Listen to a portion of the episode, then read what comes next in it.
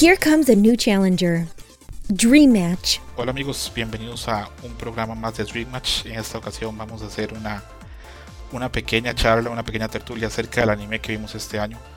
Desgraciadamente no se pudieron hacer la cantidad de programas que yo hubiera querido acerca de anime, pero bueno, aparte del trabajo y otros problemas personales, pues el 2020 ha sido un año bastante movido y complicado para la mayoría. Aún así, vamos a hablar bastante y a ver que la conversación se va a poner bastante buena. Eh, presento primero que nada a uno de los caballeros pixeles, Kamui. ¿Cómo estás, Kamui?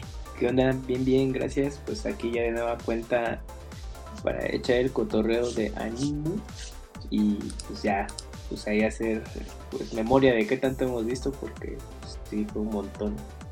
Perfecto, Kamui. Presento también al otro caballero pixel, Yujin. ¿Cómo estás, Yujin? Muy bien, hermano, muy feliz, contento de estar aquí en un nuevo Dream Match. Eh, me gusta mucho grabar estos programas. Y año, fíjate que muy, bueno, obviamente no está de más decir de todo lo que pasó con la pandemia, pero yo pensaba, yo, yo, yo pensé que gracias a como ahora al, exceso de tiempo libre, o sea, trabajando desde casa, como que no me vieran ahí viendo pues todas estas cosas de monas chinas, anime y todo, a haber más cosas. Y no, creo que ha sido de los años en los que he visto menos a cierta medida, pero lo que vi me, me, gustó mucho y ahora sí me dio como más oportunidad de leer mangas ahí que, que, escuchaba que eran muy buenos y todo eso y ahí sí, bueno, tal vez haciendo tal vez eh, de los que estamos en este programa la locura más grande que se le pudo haber ocurrido a cualquiera de nosotros, que ya luego les contaremos. Perfecto, y sí, me parece que fue la locura más grande de los que estamos acá presentes. Por último, presento a mi hijo adoptivo, directamente de la cárcel de Veracruz, Gerson. ¿Cómo estás, Gerson? ¿Qué onda amigos? ¿Cómo están? Pues muy feliz porque ya es un nuevo Dream ya se extrañaba, ya extrañaba platicando con ustedes de anime. Eh, y nada más aquí una cosa de lo que dijo Yuyo, yo también estaba de acuerdo con él de que pensé que este año no iba a haber nada de anime. Y toma, hay como 5 o 6 animes que están como candidatos de animes del año. Y ahorita mi intención ahorita es de los cinco a ver si le vendo uno al Yuyos y lo hago fan. Muy bien, Gerson. Eh, no vamos a perder tiempo, vamos directo al grano. Yujin, eh, ¿qué animes qué, qué animes fueron los más relevantes de lo que viste en este año? Uh, de animes, yo creo que lo más relevante que vi, que puedo decir totalmente, eh, fue la cuarta, no, la sí, la cuarta temporada de My Hero Academia. O sea, bueno, de animes, ¿hablamos de series regulares o también películas? Todo. Ah, ok. No, entonces si, si viene todo, eh, yo diría que lo que más vi, así que me marcó este año, es Promer. Eh, sí, obviamente no tuve chance de verlo en el cine, te maldigo Kamui porque tú sí lo viste. Ah, no, el que lo vio fue este Scroto, ¿no? Que lo vio en el cine. Sí, sí tuve chance de verlo en. Ah, mira. Ah, ya, bueno, los maldigo a los dos porque después de haberla visto en, en, Amazon Prime. En tu compu, qué no, en, mi, en mi tele, o sea, fíjate que todo chido. Eh, pues sí, o sea, vi lo que esperaba ver, ¿no? O sea, tal vez no una historia. Bueno, que pinche trigger, güey. Siempre tiene que meter mm. cosas espaciales al final de lo más random. Eh, y pues no, eh, Promer no fue excepción. Pero me sorprendió más que nada la animación. Como que historia dije, eh, X, ¿no? Yo, yo, yo, yo la vi por tal cual el espectáculo visual. Y sí, sí, sí, sí, me, me, super, me super ganó todo lo que vimos. Personajes, pues sí, muy carismáticos, la verdad, los dos protagonistas. Eh, y yo sí diría que como que batallas épicas que no he visto eh, en cuestión de mechas desde Gurren Lagann. ¿eh? Entonces eso, me gustó mucho. Ahí se ve esa mano tan fuerte que tiene Trigger, ahí se ve ese, la sangre de Gainax en, en, esa serie. Eh, creo que Kamui se pegó un atracón de, de Trigger en este año, ¿verdad, Kamui? sí, pues estaba viendo mi lista así de, de backlog de anime y tenía algunas ahí de Trigger eh, y dije, bueno, a ver, pues vamos a checarlas. Y ya vi que el total de series y pues sí pude poner al corriente previo a Formare, que se estrenó en México ya hace un par de meses. Y pues la verdad fue interesante ver todo ese progreso que tiene el estudio, trabajos destacables y otros que realmente son, fueron un compromiso Pero cuando vi Promare dije, no mames, pues fue como un fanservice para mí porque pues, tenía muy reciente todo este maratón de las series y de alguna manera podía apreciar como cada cosa en, sus respectivas series que trabajaron durante la película, como de, no, pues ahora aquí vamos a hacer esto, y, yo ubicaba, ah, esto viene de tal serie, o de cosas así, entonces estuvo bueno en ese sentido. Cami, ya que viste todos los animes de Trigger y aparte de esto ya viste Promare, ¿se te hace raro que la gente de Trigger, viniendo de la gente de Gainax, tenga historias a veces argumentos tan débiles comparados al nivel de animación que tienen? Porque Gainax tenía las dos cosas, tenía la animación y tenía también historias muy buenas. Pues sí, yo creo que ahí, eh, más que nada en Trigger, se fue el talento de animadores, ¿no? Y de guionista sí, pues es donde es su talón de Aquiles, ¿no? O sea, quizás en algunos trabajos está, están bien, pero no, no logran como esa contundencia como que quisieras eh, volver a ver cómo fue con Gainax, ¿no? Entonces, ese es el, lo que les falla mucho. Yo, pues, de Promare, de Promare no sabía nada, salvo que pues era de Studio Trigger y que la animación estaba muy chingona. Y yo dije, bueno, a ver, igual la historia, ¿no? Pero como ya venía de todos sus trabajos, dije, no, mira, pues mejor no me hago otras expectativas y pues no me decepcionaron en ese sentido. Pero sí, o les falla mucho en, guiones. A mí me gusta mucho Promare, me gustaría el otro año si hay chance de hacer un programa, tal vez no todo de Promare, pero por lo menos tocar, tocar un poco el tema. Eh, Gerson, ¿tú has visto Promare? No, es que prácticamente los animes de Trigger, o sea, ya no soy tan fan como antes de que, ah, Darling in France o Kill la Kill. Porque es como lo que dices, siempre siento que le falta un punch para decir, ah, es que está tan buena.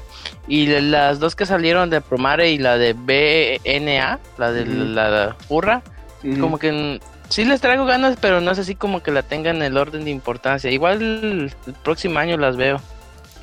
Entiendo. Gerson, en tu lista, ¿qué fue algo de lo que te llamó más la atención y que te gustó más? Bueno, en este año salió un anime que se llama Decadence. Ajá. O, Decadence. Que este. Yo cuando me, lo vendieron como una especie de Attack Titans. Así. animales gigantescos y personas chiquititas peleando, volando alrededor de esos animales, matándolos. Dije, bueno, pues a ver qué. La cuestión de este anime es de que juega mucho con tu contigo, porque el primer episodio te lo presentan muy bonito y esos son los personajes y esos son sus ideales. Y el segundo episodio te hace un plot twist bien choncho que mucha gente en foros, en comunidades votaron el anime o lo amaron, o sea, fue punto crítico, ¿te gusta o lo vas a votar? Y yo dije, no manches, o sea, el segundo episodio yo como que no lo entendí, y al final fue un boom, o sea, me explotó la cabeza. Y la neta, de ahí en adelante el anime se fue perfeccionando. Bueno, el anime trata de una chava que le, ocurre, no quiero abundar mucho en spoilers, pero recibe, este, eh, tiene una especie de accidente que está con su papá ahí eh, buscando pues rastros de animales, de estos gigantescos y a ver cómo actúan y esas cosas. Y le ocurre un accidente. En ese accidente ella pierde el brazo y pues está traumada porque ella quería ser como estos tipos de cazadores de monstruos y esas cosas, pero por su brazo ya no va a poder y vive todo este triste y así. En eso hay una en la escuela como que a cierto grado te asignan una, una tarea, digamos, de que tú vas a ser el cocinero de aquí en adelante y tú vas a ser el que repara tal cosa y así. Y ella le toca pues la limpieza de, del lugar. En eso conoce, bueno, su jefe. Eh, ella descubre que él antes era un cazador y le dice, ándame, entréname, entréname. Y el vato dice, bueno, ya. Y ahí de ahí empieza la aventura. Pero como le digo, o sea, el primer episodio te lo planta así y de ahí en fuera el anime se pone muy cabrón. O sea, el plot twist, la neta, es mi respeto. Es un gran anime. No me gustaría abundar mucho porque la verdad, la magia, pues lo vas encontrando en cada episodio. Y si tienen la oportunidad, veanlo, lo tengo como de los nominados así de anime del año. Este es uno de ellos. ¿Ese de qué temporada es? Es de verano, es este año. Decadencia. y está chido porque es nada más una temporada, o sea, es una historia así de dos episodios y no deja ningún cabo suelto. Está muy bueno.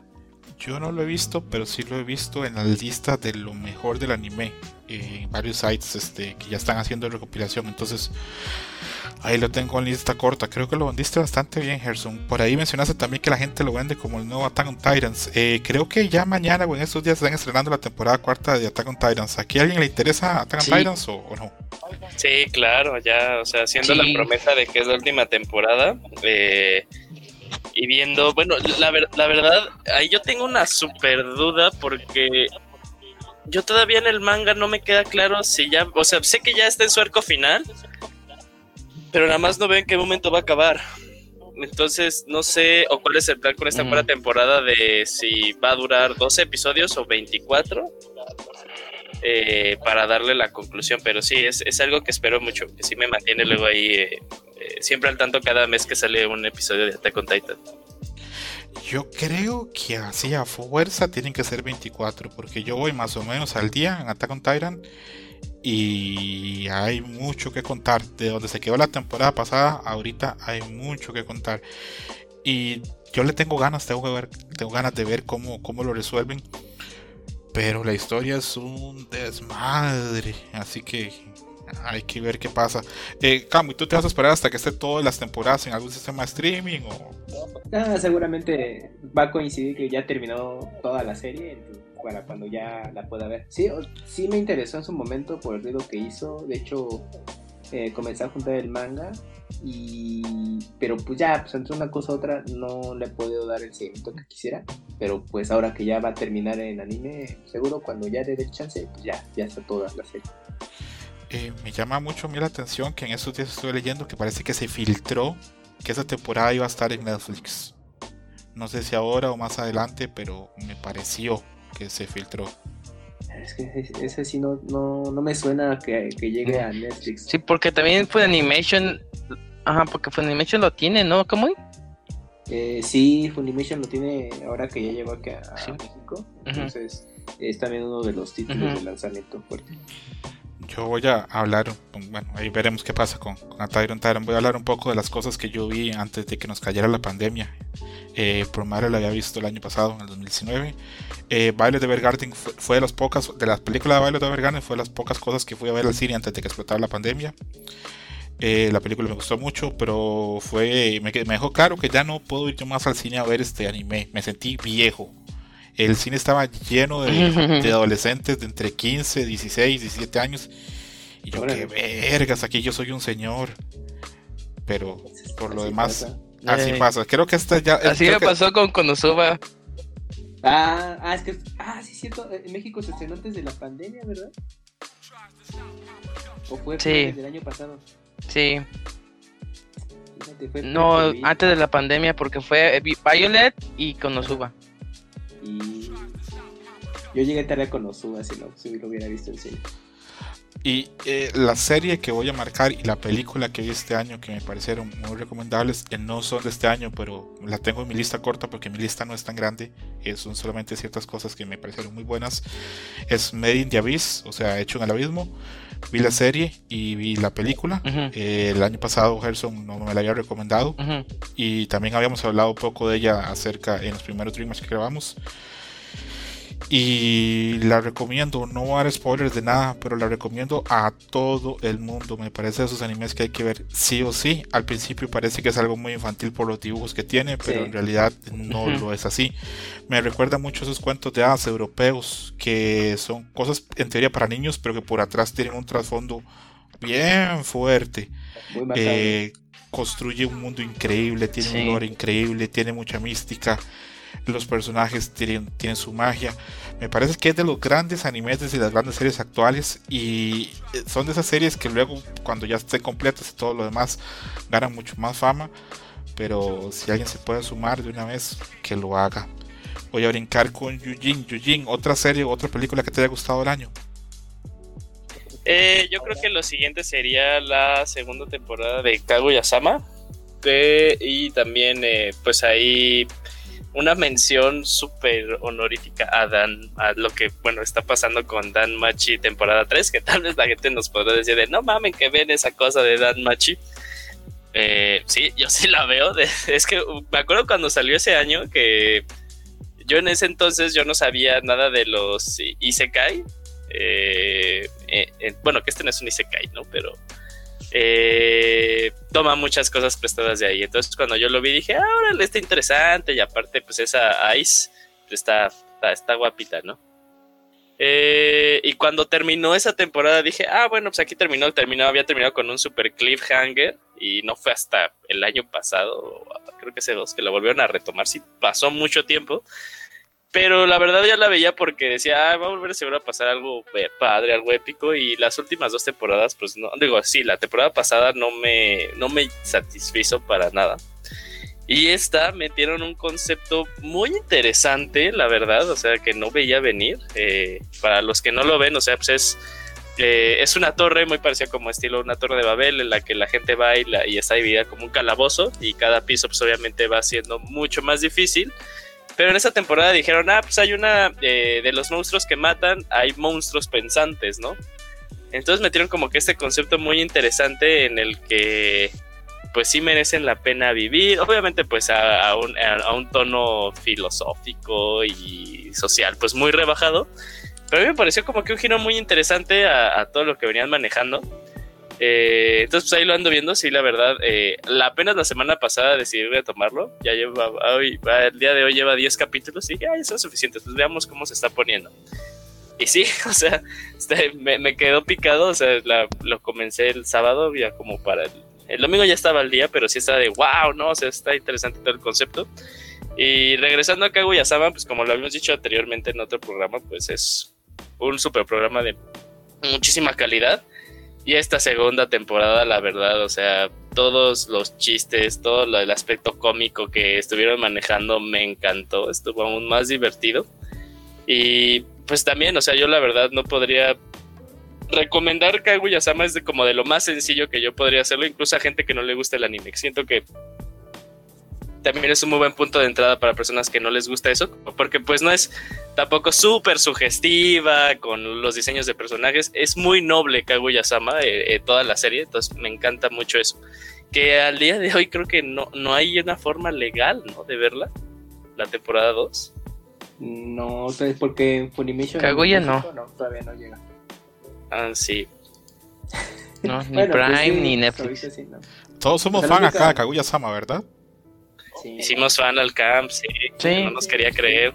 Las dos temporadas están buenas. Eh, ya, viene, ya viene la tercera temporada el próximo año. Ah, ah sí, también ya se A mí me sorprendió más bien que duraran tanto para anunciar la tercera temporada con lo exitosas que han sido la, la primera y la segunda.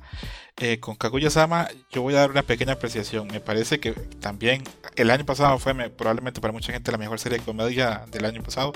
Este año también está por ahí peleando también ese puesto. Pero con Kaguya-sama, eh, a mí me parece que los primeros 5 o 6 episodios son increíbles. Después siento que la serie baja un poquito porque se enfoca más en Ishigami y en otros personajes que no son directamente relacionados con Kaguya o el presidente. Para mí, para mi gusto, pero veo que a la mayoría de la gente le terminó de gustar. Eh, hay unos capítulos que a mí me quedaron grabados. Eh, aquel capítulo en el que el presidente lleva a Kaguya a ver la luna. Ah, sí. Sí. sí.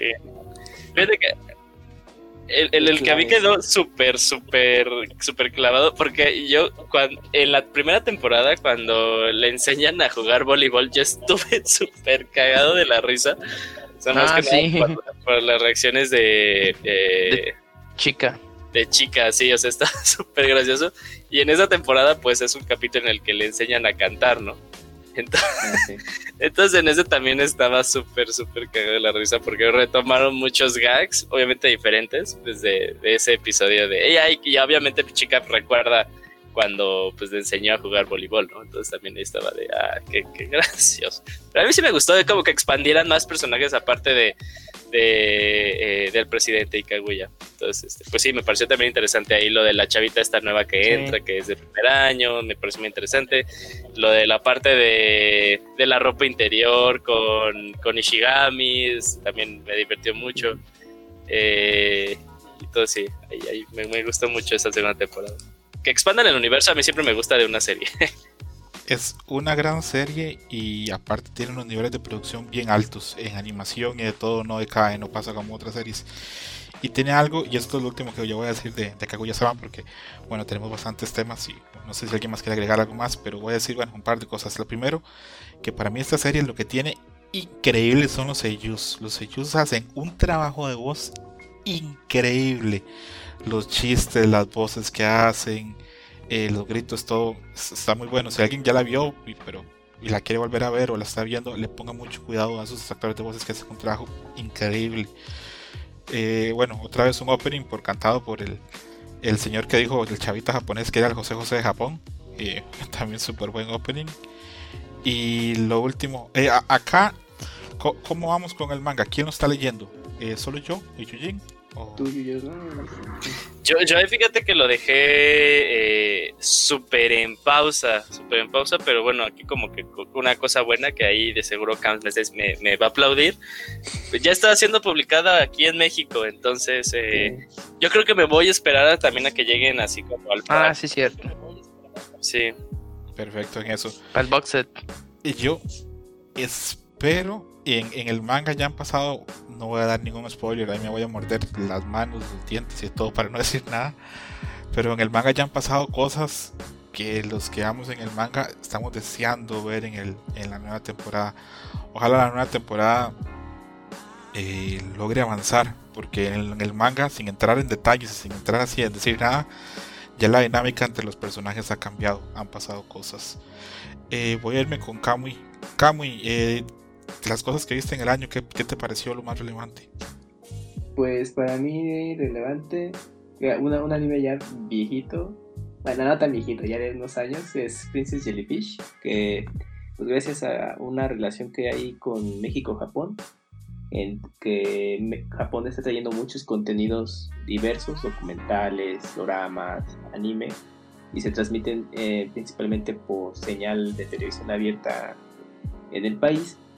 Entonces, gracias a eso tuve oportunidad de ver este anime, que la verdad ha sido una grata sorpresa porque, pues, sí hay series que son de un estilo cómico y, pues, eh, pues sí, pues, me la paso muy bien y de pronto río ocasionalmente, ¿no? Yo soy una persona muy seria para ese tipo de cosas, pero me gustan. Y con Princess Jellyfish, la verdad sí me he hecho reír ahí bastante. Entonces, eh, pues se enfoca en que es un grupo de mujeres que viven en, en, bueno, en una casa y pues obviamente ellas unen fuerza y evitan que los hombres entren a su, a su territorio y a sus vidas. Pero la protagonista es eh, una otaku de las medusas y por hacer del destino conoce a, un, a una chica que va a tener una relación muy particular con ella, ¿no? Y eventualmente pues se va a ir desarrollando toda una situación para, para evitar algo que, va a repercutir en todo, en todo el grupo de mujeres. Y pues está el, el desarrollo del personaje bastante interesante. Y también algunas temáticas que me llamaron la atención. No, bueno, no pensé verla en este tipo de serie, pero está bastante interesante. Y pues, eh, pues una temporada de 12 episodios me parece. Es corta, desafortunadamente solo está una temporada el manga pues, es todavía mucho mayor la historia. Y pues por ahorita, pues, como es semanal, eh, pues, voy ya en la mitad de la serie, entonces pues me la ha pasado bastante bien viéndola así los lunes a medianoche. A mí me encanta esa serie, Kamui. La vi hace, La vi hace 10 años, en un momento en mi vida en que yo venía terminando de estudiar filosofía y no sabía qué iba a hacer, pensaba que me iba a morir de hambre. Eh, bueno, pasó por un tiempo y no tenía claro qué más hacer con, con el resto de tu vida. Y me recuerdo mucho empezar a verla con, con un amigo. Eh, mi amigo eh, la descargaba en esa época, no había plataformas de nada, teníamos que. Y recuerdo mucho verla y disfrutar mucho porque esto es un Yosei, es una serie pensada para mujeres adultas. Eh, tiene muchas cosas. Tiene un dibujo muy bonito, los personajes son muy carismáticos. Esta es una serie de la que a mí me hubiera encantado saber qué pasaba, pero nunca tuve acceso al manga. Sé que por ahora ahí está en Amazon, este, en un pack grande se puede comprar este, en Estados Unidos o en Canadá en inglés. Es bastante caro, eso sí, pero ahí está el pack. Pero voy a esperarme, yo creo que, que tú me vayas contando qué pasa, pero sí, es una, serie que, me gustó mucho. Cama, que estoy viendo tu lista de series y veo que hay bastantes series del pasado. ¿Me puedes agregar alguna otra, tal vez? Ah, bueno, pues también eh, vi Shaman King. Eso está en Prime Video aquí en México.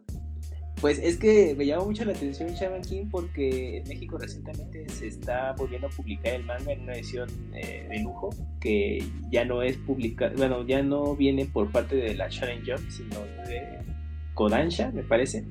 Porque ahí hubo un tema con el autor que se peleó con, con la Jump y se salió y se cambió de editorial y pues terminó su, su manga como él quería acabarlo en su momento. Entonces, pues había mucho. Yo veía la reacción de la gente de, que pues le aplaudía a la editorial que trajera este título. Dije, bueno, pues como que de qué tendrá, ¿no? Porque en su momento, cuando se publicó originalmente en México, también. Y ya le pregunté a un amigo que también ve mucho, bueno, que sí es fan de Shaman King, dijo, no, pues ¿qué se trata de este, esto? Dije, bueno, a ver, lo voy a echar el ojo. Yo no sabía nada, nada, nada, salvo lo que les platiqué y ya la empecé a ver y pues, pues se nota el paso del tiempo, obviamente en narrativa para una serie de televisión, porque empieza un poco lento, pero ya cuando empieza a amarrar, híjole, cae en, en esos baches de eh, series de aquel entonces, es de, son, es de principios del 2000, que te meten relleno, y aparte aquí aplicaron la de relleno con cosas canon, y tú pues te lo tienes que chingar, bueno, si quieres, para poder estar al día, o sea, no te lo puedes saltar. Entonces, sí fue para mí una serie de altibajos que tiene un concepto bastante interesante, que son pues, eh, peleas entre, bueno, son, son chamanes que tienen habilidades espirituales y pues, pues es, una obra de shonen, entonces pues vas a ver muchas peleas entre espíritus y cómo es que los eh, portadores pueden utilizar esas habilidades. Eso me, me interesó y tiene momentos buenos en ese sentido pero el problema es que el anime peca mucho del relleno y de una narrativa algo lenta al, inicio, entonces pues, si se la ponen a ver ahorita seguramente le pierden el interés. Pero en mi caso, eh, pues me llamó checar el, manga porque la, el mismo fandom mencionaba eso, ¿no? De que no, pues es que también el manga está mucho mejor y pues obviamente lo típico, pues continúa toda la historia completa en el manga porque el anime no abarcó todo. Y dije, bueno, a ver, pues le voy a echar el, ojo a, los tomos y pues bastante bien, o sea, pues, se maneja totalmente diferente, es un poquito más oscura la, eh, la forma de contar las cosas y, eventos en, el manga. Entonces ah, bueno, mejor, yo creo que el fuerte de esta serie es el manga. Y para, pues coincidió que, que para el próximo año se va a estrenar un reboot del anime y ya vi un corto, pues la animación luce bien, pero ya saben, ¿no? Pues es un promocional, entonces ahí le echan muchas ganas. Ojalá sea una calidad de animación pues, decente y pues esta versión sí va a ser totalmente fiel al manga, entonces así pues ahí sí voy a estar este interesado en verla. Yo vi Shaman King en Fox, Kids, ¿era que se llamaba el canal? Sí, ahí se la, originalmente. La había hace un vergo de años, creo que Gerson también. Creo que Gerson también. Y era pues divertida en su momento. Eh, eh, eh, sí, lo que pasa es que creo que bueno, sí, tenía tengo el mismo amigo que veía este, la, la serie de Princess Jellyfish también me comentaba que, que, el manga era pues mucho más distinto a, a la serie. Y también está emocionado igual que tú Kamui porque venga más este una adaptación como más fiel.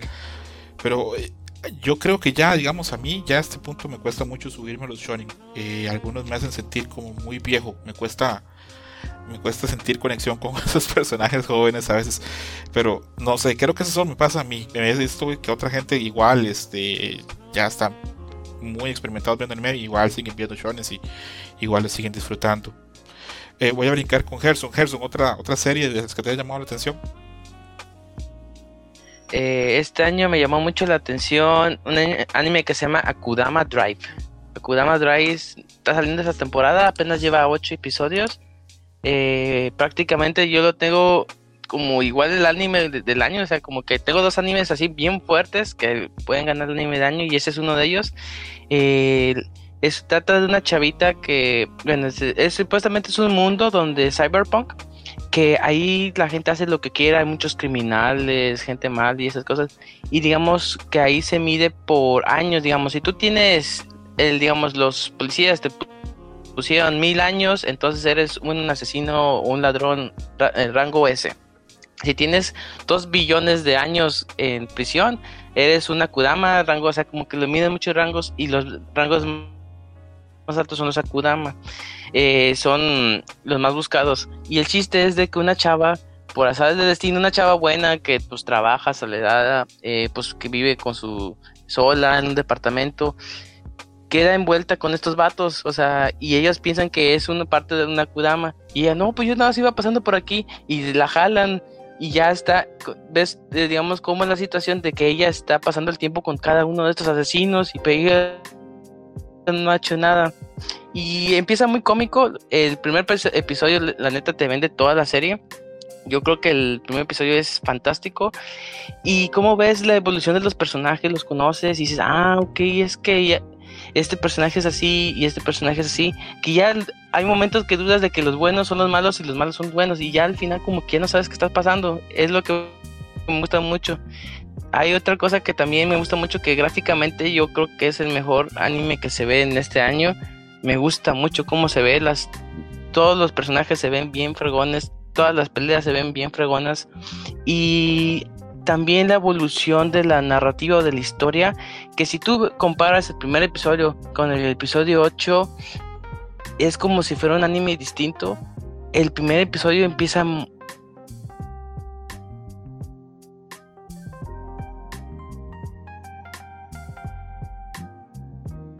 muy fuerte y así, ¿no, gente?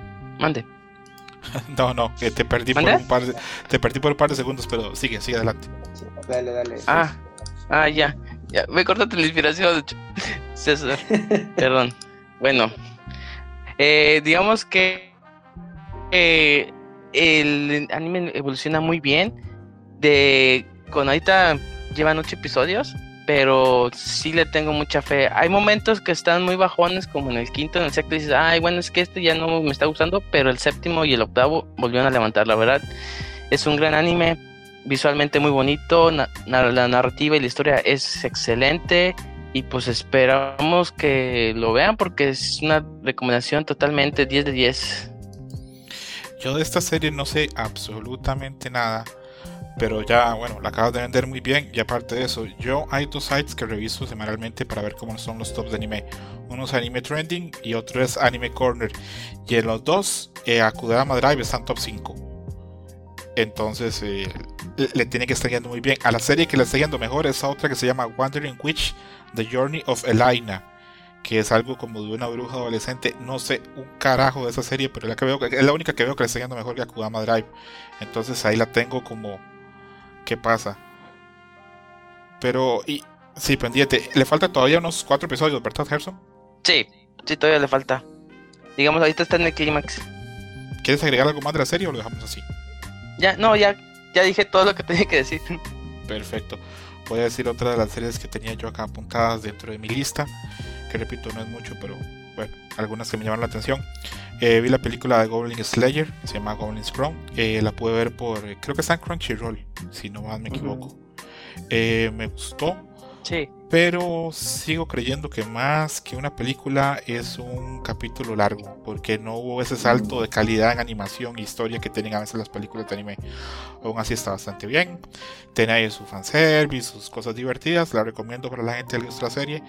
Pronto habrá Goblin, eh, Slayer temporada 2. Es una serie que tiene su fanaticada. Por ahí le dicen que es el Batman del anime. Entonces, este, pues. muy fuerte. Sí, es una serie que tarde o temprano va a crecer. Yo creo que ya, tiene un éxito grande, pero en algún momento va a explotar. Va a ser de esas series que yo creo que va a ser masivas. En el momento que llegue tal vez a, televisión abierta en otros países, va a funcionar muy bien. Yo creo que esa serie en México en tele abierta funcionaría muy bien.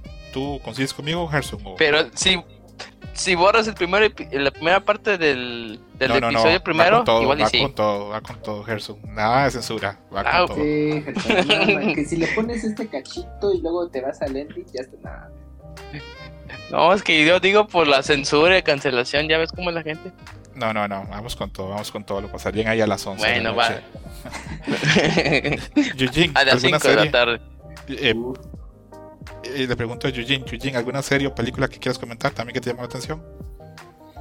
Eh, pues bueno, eh, vi, un par de películas que ya tienen un montón de tiempo porque pues como que dije, tengo ganas de llorar. A ver qué hay. Y, eh, o sea, estas dos hablo, eh, I Wanna Eat Your Pancreas y ah, Una Voz Silenciosa, que había escuchado así como que muchas cosas buenas de estas dos películas. Eh, y la verdad ambas sí me impresionaron.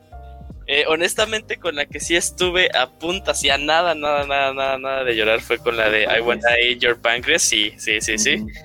Y la de Una Voz Silenciosa, eh, me gustó como, como, el mensaje que, quiere dar, que es eh, como también luego eh, el bullying pues puede llevar a, otras personas a tomar diferentes caminos o que pues uno cree que puede ser una, una bromilla sencilla, pero pues puede dejar marcado a muchas personas. Entonces ese mensaje sí me gustó mucho. Y aparte, pues visualmente ambas películas, la verdad, muy hermosas. Eh, entonces, pues sí, yo sí recomendaría que checar, las personas que no la han visto las checaran. Eh, yo las conseguí en formato Blu-ray porque estaban muy baratas, pero eh, creo que ustedes tienen como que la opción de dónde se puede ver de forma así de streaming, ¿no? Fíjate, yo, yo sé ahí que, ah, bueno, al menos acá en México, en streaming, la de Voz Silenciosa se puede ver en Cinepolis Click, hasta donde sé. Y la de Quiero comer tu páncreas es así, pues no, ¿eh? Yo, yo la vi en las proyecciones de Kunichiwa, pero inventes, ya tiene como dos años de eso, ¿eh? Te estoy haciendo memoria y sí, ya tienen su rato. Y, y, por suerte pude ver la live action también de Quiero comer tu páncreas. Nada, esa también, puta, sí también te destroza, ¿eh? ¿Esa sí se pudo eh, transmitir bien en, en, live action entonces? Sí, es que eh, es una novela, es un, es un libro originalmente. Ya, ya, ya. ¿Y esa dónde se puede ver? es que yo tuve la suerte de verla en, un vuelo. la tenía en el catálogo de, películas en un avión y dije, ¡ah, ya ves, la quiero ver! La verdad sí me emocioné. Y dije, ¡ah, no más! Estaba llorando. Y ya después, ya, bueno, en, México, pues con Ichigo trajo la, la última versión en anime, que es la que tuviste y dije, no, pues la tengo que ver también para tener ese, esas dos versiones. No, pues también si te quedas así de no manches. Y pues de ambas yo creo que, eh, o sea, sí recomendaría más la gente que busque eh, I Wanna Eat Your Pancreas, eh, porque también, o sea, su mensaje, ambos mensajes son muy buenos, pero eh, o sea, de las dos fue la que más, más, más, más, más, me marcó. Y eh, también tuve chance de ver la. Fíjate que ha sido la última, fue la última película que vi en el cine antes de que comenzara la pandemia. Eh, fue la película de My Hero Academia, Heroes Rising, así se llama, ¿verdad? Sí, sí, sí. Heroes Rising, y espérate, es que estoy abriendo la aplicación de, de Cinépolis para ver cuándo fue que la vi.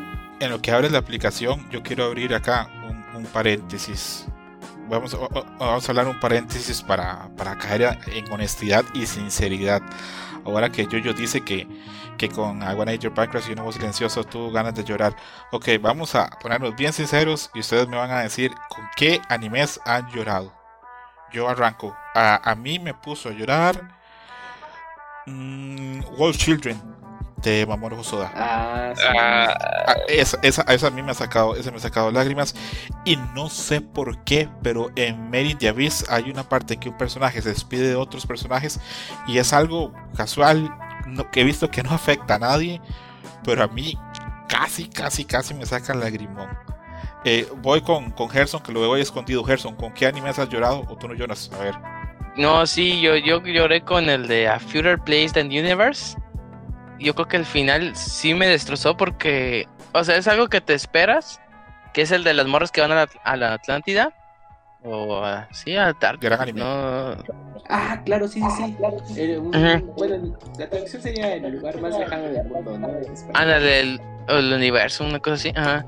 Eh, sí. Este, no, eh, es algo, digamos, que te esperas, pero ya cuando lo ves dices, ah, es que lo trabajaron tan perfecto. No, sí, esa, esa me destrozó bastante. Es el que más me recuerdo.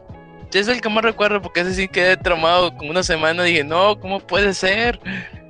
Pero... Ah, y a los otros así como que una lagrimita, así. el de Violet Evergarden, el episodio 11 o 10, sí, ese sí me rompió porque no me tampoco me lo esperaba y así de nada, toma, llora, chale, no te vas a... Son como que los dos que más me recuerdo. Perfecto. Yo, eh, bueno, Violet Evergarden mm, no, me saca lágrimas, pero sí me pone triste a veces, es, es bastante fuerte. Brinco con el señor Don Salvador Atlas Kamui. ¿Con qué anime ha llorado Kamui? Pues justamente también eh, con A Place Than the Universe. No me acordaba que la vi este año. sí, es muy buena. Tiene sus momentos de folk, ¿no? Y otro, A March Comes Like a Lion, también tiene unos. Ah, que está, está pesadón.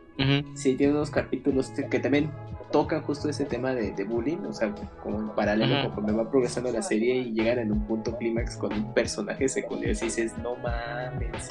Entonces sí, también, sí, sí también puso eh, pues, muy sentimental esta serie. ¿Solo con eso, Kamui? De lo que he visto así recientemente, sí, bueno, y también hace rato pues mencionamos la de Quiero comer tu páncreas, pero ya tiene un ratito que la vimos. Y pues ahorita sí, así que, que tengo presentes. el escoto quiere que llores. A ver, llora, dime más. Pues ahorita. quiero que sufras, dice. Yo lo que quiero es que me diga que lloró cuando salió el abuelo de Goku. Ah, ese estuvo también. ese fue conmovedor. Ajá, ese estuvo bonito. Sí, Yo con, con, anime no soy mucho de llorar, pero un par de veces sí, sí he sentido como por ahí. Con las películas de Ghibli de alguna forma extraña, algunas me provocan eh, emociones fuertes, pero no de tristeza, sino de alegría. Eh, por ahí, de Totoro o otras películas de esas me, llegan bastante. Eh, ah, la película nueva de Josué, la de Mirai no Mirai, mi hermana del futuro. esa ah, tiene un detalle en la película, eh, que no es con los personajes principales, no voy a no darle spoiler, pero tiene un detalle de algo que también no me hizo llorar, pero me llegó hasta el alma. En algún momento, es que no quiero dar el spoiler, tal vez off the record les puedo decir como a, los que la hayan visto, ¿verdad? Porque no la quiero spoiler, es una película genial como todas de Josoda, pero tiene un detalle ahí que me llegó y ah, me costó, me costó mantenerme ahí entero. Yujin, ¿con qué llora Yujin? ¿Solo con estas o ha llorado con algo más? No, fíjate que eh, díganme básico, pero sí, lloré con eh, Your Name. Pero. Eh, ah, sí, está bueno. Eh, también lloré con la de Your Lie in April. Ah, claro. Pero. Ah, casi también. Pero no por tal vez el motivo que ustedes crean, ¿no? O sea. si, no dan mucho spoiler, a mí lo que me. O sea me, destruyó fue eh, el trauma del personaje con, su familia, o sea, tal, tal como lo marcó porque eh, lloré por la, por la razón de, por la que pude verlo yo muy en mí, ¿no? O sea, igual también, eh, o sea, yo tengo como mis, mis, problemas, pero sí, me, pude, me pude reflejar mucho en el personaje y más que nada porque también es con la misma persona de la familia. Entonces, eh, pues sí me quedé de, güey, no inventes. Y sí, sí, sí, tuve que detenerme un rato de llorar. Pero ya chequé mi última vez en el cine y fue el 13 de marzo, cuando fui a ver My Hero Academia Heroes Rising. Que, eh, fíjate que a comparación de, voy a hacer una comparación muy estúpida. Eh, pero hablando de películas de shonen, eh, las de Dragon Ball jamás me parecieron malas, o sea, las puedo disfrutar de inicio a fin. Las dos que van de My Hero Academia, o sea, la, neta, eh, el, inicio y casi hasta el final, que es cuando se pone todo súper loco y súper épico, es cuando me súper entretengo. O sea, lo último es cuando digo, no manches, por esto pagué, ¿no? Sí. Pero el principio y hasta ese punto sí me quedo de... Mm, mm, mm". Pero no sé si sea porque pues tal cual yo voy a, ver, o sea, yo a lo que voy, lo que me sigue manteniendo ahí en My Hero Academia, del lado del manga, es porque luego se saca este... Ah, se me va el, nombre del mangaka. Eh, bueno, ahí chécamelo, Camps, porfa. Sí, sí, eh, eh, saca luego unos paneles muy, muy, muy locos, que sí me quedo de wow, este güey eh, sí tiene un nivel muy, muy cabrón para que aparte el manga sea publicado de forma semanal, que bueno, por temas de eh, ¿cómo se llama? Kohei Horikoshi. Ah, Horikoshi, sí, Horikoshi. Y, y, pues del lado del anime, porque luego hay unas escenas muy épicas eh, de, de, animación. Y pues sí, lo último que se vio en esos minutos de esa película, en la batalla final, se me quedé de no te repasos, estos güeyes luego están en otro nivel. Eh, pero sí, o sea, esos como fueron de películas que sí, sí hablando, pero sí, no, nos, nos salimos un poquito como de los que más te han hecho llorar. Eh, pero yo tengo una duda. Yo, yo, siempre, yo siempre quise ver la película de la que habló Escroto, de la de la hermana. Eh, ¿Esa, ¿Hay alguna forma de verla ahorita pues en está en Netflix. ¿Está en Netflix? Yo, yo, vi que estaba hace poco. A ver, déjate. Bueno, muchacho. Mira y no mira, está en Netflix. Déjale confirmo. Hasta donde yo sé, no. Acuerdo, ¿eh? Si, es, si está en Netflix, cortamos el programa ya. No, no mentira. Uh, no, no está. Chico. No, no está. Es muy reciente. Yo, pero esta se puede conseguir, creo que en Blu-ray ya en Amazon México, creo. A ver, checando, checando. Pero sí, continúen. No pero que... bueno, yo soy muy fan de Josuda. Es mi director actual favorito de, de, de anime. Y bueno, a mí es, las películas también me gustan mucho. Volviendo con las películas de Yujin, le voy a hacer la zancadilla a Yujin. Yujin, ¿esas dos películas las viste solo o las viste con alguna compañía femenina? No, las vi totalmente solo. Las desperdiciaste, Yujin.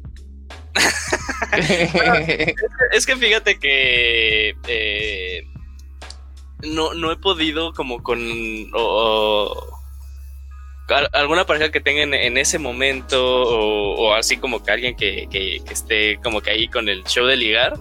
Eh, fíjate que jamás he escondido mi lado, mi lado taco, mi lado gamer, o sea, como que es de las primeras cosas que incluso digo, ¿no? Porque sigo, pues si no les gusta de una vez, pues de una vez, pues pongamos las cartas sobre la mesa y ya si dicen, ay, no, qué infantil, pues bueno, siguiente, ¿no? No hay pedo.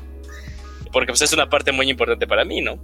Eh, pero me ha, me ha pasado que no les interesa mucho ese tipo de películas. De hecho, eh, con mi actual novia vimos eh, la de El viaje de Chihiro. Y eh, pues sí, sí, sí. Y ella la quiso ver, yo no la puse, ¿no? Ella le llamó la atención. entonces dije, ah, pues va, órale, va. Hace muy que no la veo, está súper bien. que oye, pega de forma diferente cuando la ves más grande esa película. Sí, yo por ejemplo recuerdo mucho ver la película y me gustó pero la vi hace un par de años y entendí mucho que la película trata de hacerse adulto y asumir responsabilidades. O sea, le di una lectura totalmente distinta a sí. cuando, la, cuando la vi la primera vez. Y esto es algo importante. Eh, me, me, van a perdonar la gente que me oye, pero se me va a salir un poco ahí los estudios de, de, de filosofía. Eh, hay un eh, crítico literario, Roland Barthes, que dice que el que no relee o el que no revé cosas está condenado a ver siempre lo mismo. Y es cierto si uno no vuelve a ver las cosas, después no encuentra lecturas distintas en, en, en, las cosas. Entonces, si hay algo que les gustó mucho hace unos 10 años, o 15 años, o 5, les recomiendo un montón volver a pegarles otra lectura o otra vista. A veces es interesante lo que uno ve o lo que uno encuentra reflejado en la obra. A veces la obra crece, a veces se reduce bastante. Y que fíjate que, eh, bueno, nada más para, ya que estamos hablando de específicamente el viaje de Shihiro, eh, yo, yo siempre he sido muy. Uno de mis grupos favoritos, si no es que mi grupo favorito musical es Pink Floyd. Entonces, cuando lo estaba viendo, dije: No inventes, es el disco de Animals. No, no, no manches. Sí. Eh, entonces, sí, bueno, y aparte la animación de Animals, ¿no? De todo lo que viene en esas, eh, en esas canciones, pues sí dije, wow. Pero como bien dijo Escroto, de, luego hay películas que sí valen la pena rever cuando las viste en un, en un punto joven de tu vida. Y mi ejemplo más claro es cuando yo fui a ver Vanilla Sky. Cuando, yo, yo, yo, le dije a mi papá, yo quiero ver Vanilla Sky, ¿no? Porque yo ubicaba a Tom Cruise, o sea, la, la, fui a ver cuando salió en el cine, o sea, tenía uh -huh. siete años, seguramente. Uh -huh. Pero yo la fui a ver porque pues, yo pensaba que en todas las películas en las que salía Tom Cruise, pues eran de acción, ¿no? La última vez que había visto era Misión Imposible 2 y pues esa escena al final de la persecución en moto pues, se quedó súper pegada en mi mente y dije, wow, quiero ver otra vez algo así. Obviamente cuando la vi no entendí nada, ¿no? Me quedé de, uh, no entiendo nada. Y, y, no había pasado por mi mente la película hasta que vi que estaba en, en Golden. No, no estaba buscando ese tipo de películas de las 12 de la Ajá. noche. No, te lo juro, te lo juro. Ok. Y, y, había, estaba como en el primer cuarto la película. O sea, ya cuando había pasado el, el accidente. Y dije, ah, pues ok, vamos a verla, ¿no? Dije, porque en mi mente dije, ah, pinche película horrible, pero vamos a verla y la terminé de ver, yo dije, wow, está bien buena. Eh, entonces, sí, pues obviamente ya estábamos grandes, pues ya había leído otras cosas, ya había tenido que vivir otras temporadas y obviamente ya mi cerebro ya estaba preparado como para en realidad absorber los mensajes de, de lo que yo estaba viendo. Entonces sí, estoy totalmente de acuerdo con, con esto, que luego te puede impresionar lo que, lo que tú ves. Por ejemplo, pues yo antes yo veía, vi la del viaje de Chihiro porque dije, ay, son caricaturas estilo Dragon Ball. De seguro van a sacar Kamehamehas, ¿no? Y la vi y dije, ah, pues me sale un dragón, está bien bonito, está bien padre. Pero ya, que la vi dije, wow, los papás se hacen cerdos, inventes. las películas de Ghibli, la gran mayoría son algunas muy positivas, algunas tienen unos mensajes bastante fuertes. Eh, la, última de Miyazaki, la de El viento se levanta, Wind Rises, yo la he visto unas tres o cuatro veces y entre más la veo, más me conflictúa el mensaje que yo entiendo la película. Un día que hablemos más de Ghibli, este, podemos entrar en eso, pero eh, creo que de esas películas Mucha gente la subestima por la animación y los, temas tan alegres que, que, tratan algunas, pero otras no, llevan temas bastante pesados. Eh, iba con Gerson. Gerson, ¿otra cosa más que te, gustó o te llamó la atención de, este año de anime? Sí, me gustó. Ahorita estaba viendo un anime que se llama Kamisama Ninata Hi, que es de los creadores de, igual de ustedes lo conocen, de Charlotte o Angel Beats. No sé si ubican esos dos animes. Claro que, sí. Que son risas, sonrisas y depresión, prácticamente. Bueno, este anime, el, los creadores dijeron que va por el mismo rumbo, que igual va a estar más depresivo que sus otras dos este, entregas, así que va a estar muy canijo. Trata de una chava que, que aparece y se autoproclama una diosa, dice yo soy Odín y yo puedo hacer todo, puedo leer tu mente, puedo crear cosas.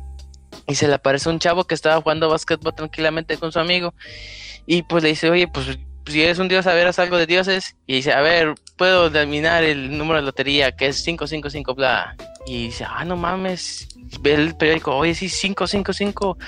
Y, y el vato empieza a decir, oye, pues bueno, ya te empieza a tratar como dios. sé que eres una niña haciéndote pasar por eso, pero bueno, ya, te sigo el juego, prácticamente. Y el chiste que ella siempre está mencionando, nos, eh, en 30 días se va a acabar el mundo. Este, es inevitable, hay que vivir la vida el chavo pues está estudiando porque él quiere ingresar a la prepa, pero la chava cada rato le dice, oye, el mundo se va a acabar, no estudies, vive la vida. Y lo que pasa mucho es de que es un slice of life, de que estos dos personajes pues cómo viven, este, cada capítulo es una aventura diferente que es muy divertida, que son de esos que presientes que va a pasar algo, pero pues es prácticamente la narrativa que maneja mucho este tipo de, historias. A mí me gustó mucho, los personajes son muy buenos, las partes cómicas pues sí me ha sacado muchas carcajadas. Eh, y el personaje este que es eh, la Loli que se llama Odin, bueno, que es que se cree la diosa, eh, hace muy ameno toda la historia, la verdad. Sí, este, te llevan ocho episodios, igual, este, cada, ya los otros que faltan, pues ya se agarran otro tono, pero ahorita lo que he visto me ha divertido bastante y prácticamente es uno que tienen que tener mucha consideración. Eh, otro que también tengo ahorita en mente es el de Mou Munou Nanana, que es prácticamente la Among hecho anime. Si ustedes recuerdan este juego que es de buscar un culpable, es prácticamente lo mismo. Y este está muy cabrón porque cada episodio es un cliffhanger continuo que se va superando cada vez más. El chiste es de que es una es un mundo donde hay gente que se le llama con talento, que tiene un poder especial. Y toda esta gente con poderes especiales lo mandan a una isla a una escuela para gente talentosa. O este hay gente que tiene, no sé, control de tiempo, puede hacer eh, crear cosas con hielo, cosas con fuego. Eh, y todo eso se reúnen en la escuela. El problema es de que hay alguien que se llama los enemigos de la humanidad y lo que hacen ese tipo de, personas es prácticamente matar a todos los humanos. El chiste es de que hay alguien en la escuela que está haciendo maldades y el chiste del grupo es de descubrir quién es. La cuestión es de que cada personaje pues los va descubriendo cómo son y a la vez estás viendo que está pasando algo que está complicándole la vida. No quiero entrar en mucho detalle porque es prácticamente, si les cuento una cosa, pues se spoilea todo, pero sí tienen que verlo. Eh, Es un anime ahorita que lleva también ocho episodios. El último que vi, la neta se puso en el clímax, que dice, no manches, esto ya se puso muy bueno y ya no quiero esperar más. Y sí, o sea, prácticamente si lo ven, van a quedar enganchados. Acá vemos que Gerson, aparte de estar con beca y estar a punto de entrar a la cárcel, está bastante a la moda. Eh, el anime que acabo de recomendar también estoy viendo que también está en el top 5 de los dos este, sites que, en los que yo reviso los ratings. Entonces está bastante bien. En inglés se llama Talentless Nana, o sea, la nana sin talento, ¿verdad? Ándale, la tonta, ándale. Eh, prácticamente, eh, les digo, es una... Una más ves el final del primer episodio y ya vas a quererlo verlo todo porque sí te engancha mucho. Y yo, er, yo soy prácticamente que dejo pues dos episodios, o sea, veo dos, igual que Camuy, veo dos episodios, pero en este me eché todo, o sea, me dormí a las 4 de la mañana y dije, no, no puede ser, está muy adictivo, sí está muy bueno. Bueno, ahí tenemos la recomendación. Yo también lo voy a poner en la lista de las cosas para ver, porque repito, esta temporada la he descuidado mucho por cosas de trabajo, pero ah, parece que hay sus par de series por ahí interesante. Eh, voy a poner ahora el, spotlight en Kamui y lo vamos a tener un buen rato porque la lista de Kamui está bien robusta. Eh, ¿cómo está eso que hasta el 2020 vimos como Vivo? Pues así es, pasaron 80 años como el meme o, más. Pues resulta que como vivo yo no tenía acceso a tele, bueno, a algún servicio de televisión de paga, sobre todo a Locomotion, porque pues eh, pues no, simplemente no, no se dio esa, esa oportunidad. Yo en algún momento, eh, pues quizás hay de, rebote con Cartoon Network, pues chance, ¿no? Y podría llegar porque pues me enteré que la película estuvo ahí, pero pues nada. Luego ya en esos oscuros momentos de, eh, de ver anime de manera alternativa, descargué la serie, pero, era, pero yo pensé que era la, la versión subtitulada y era en castellano. Y dije, no, no va a ver así en gallego. Y ahí tengo todavía mis DVDs quemados de la serie y nunca la vi.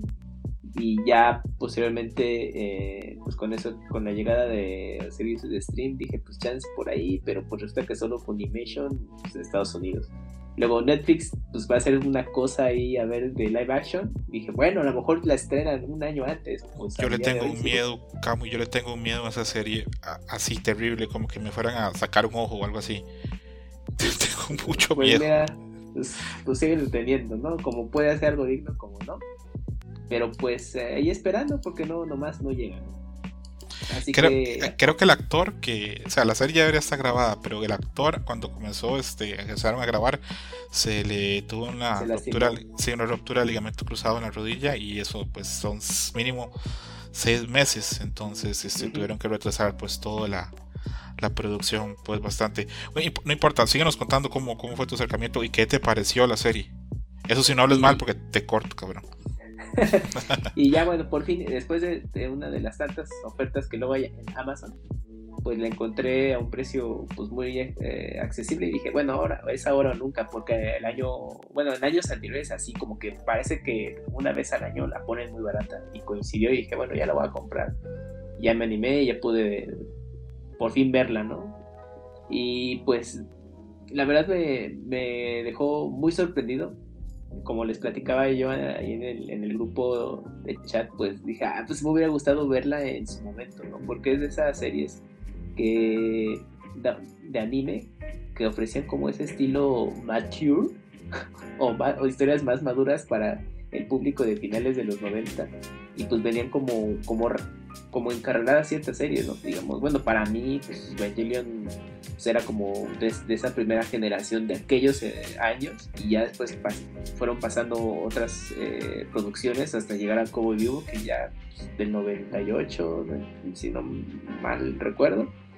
Y pues ahí el director, pues la verdad se, se lució en, en este producto de entretenimiento bastante bien, ¿no? Pues que te pone, hay un grupo de cazarrecompensas espaciales, que pues al principio pues, va siendo solo dos personajes y conforme avanza la serie pues vas conociendo el resto del elenco y, pues ya tienen sus historias desarrolladas, o sea, ya tienen su, su, su pasado, pero conforme va avanzando pues vas conociendo más de ellos, ¿no? Y simplemente ahí se trata de ir cerrando eh, pues sus ciclos de alguna manera.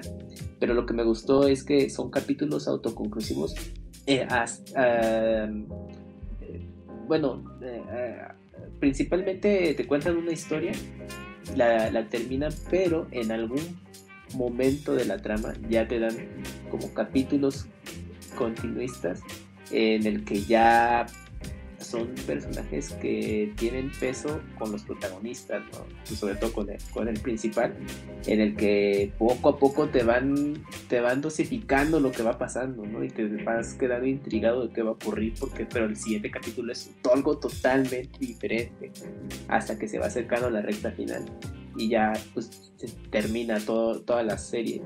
Yo venía de conocer el trabajo de Shinichiro Watanabe, que es el director de Código, por Samurai Champloo. A mí es una de mis series que favoritas, así de todo lo que he podido ver de anime, me encanta. Y, pues muchos me coincidían, pero pues sin Código, ¿qué onda, no? yo, pues bueno, pues es que en ese tiempo pues yo la pude ver de una manera y Código no tuve acceso a ella, ¿no? Hasta hace poco. Y pues para mí era como un flashback todo lo que había visto en Samurai Champloo con Kobo Vivo porque pues es un estilo muy similar de, dirección, de, de narrativa, de desarrollo de personajes pero pues obviamente pues eran tiempos distintos y hay historias totalmente diferentes, ¿no? Pero pues fue como, como estar en casa de nueva cuenta, pero conociendo eh, el primer trabajo, pues cumbre, ¿no? Del, director. Yo de Cobo Vivo tengo mucho que decir, pero no lo voy a decir hoy porque... A ver, a no ser que me muera, vamos a grabar el programa Cobo Vivo por otro año. Sí o sí. Es una serie que me, me, encanta, me fascina.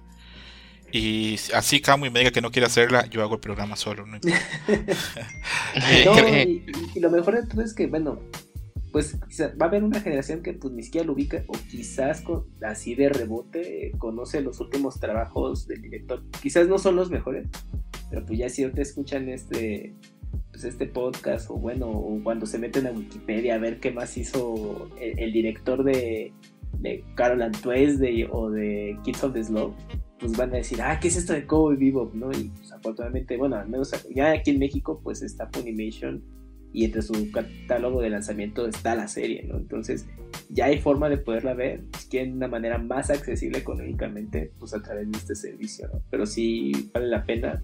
Y yo cuando terminé de verla sí dije, ver, es que pues ahora quiero ver la pinche película, ¿no? Ya sé que es como un momento intermedio, ¿no? O sea, no es algo posterior a, a, donde acaba la serie, pero sí me llama mucho la atención porque pues conozco personas que dicen que la película, no, es que está genial y todo. está genial. Pues, estoy, pidiendo de algo también. Está genial. Sí, la película está pasadísima. Aquí, solo Gerson no ha visto cómo vivo. ¿A poco Gerson? Mira.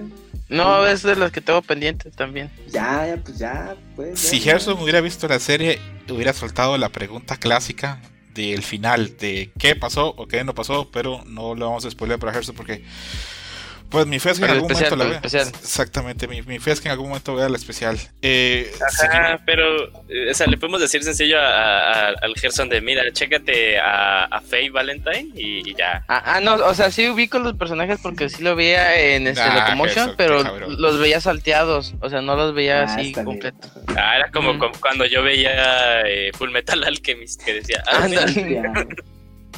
sí, pero sí, le prometo verla. Sí, sí, sí, date el chance, la verdad sí.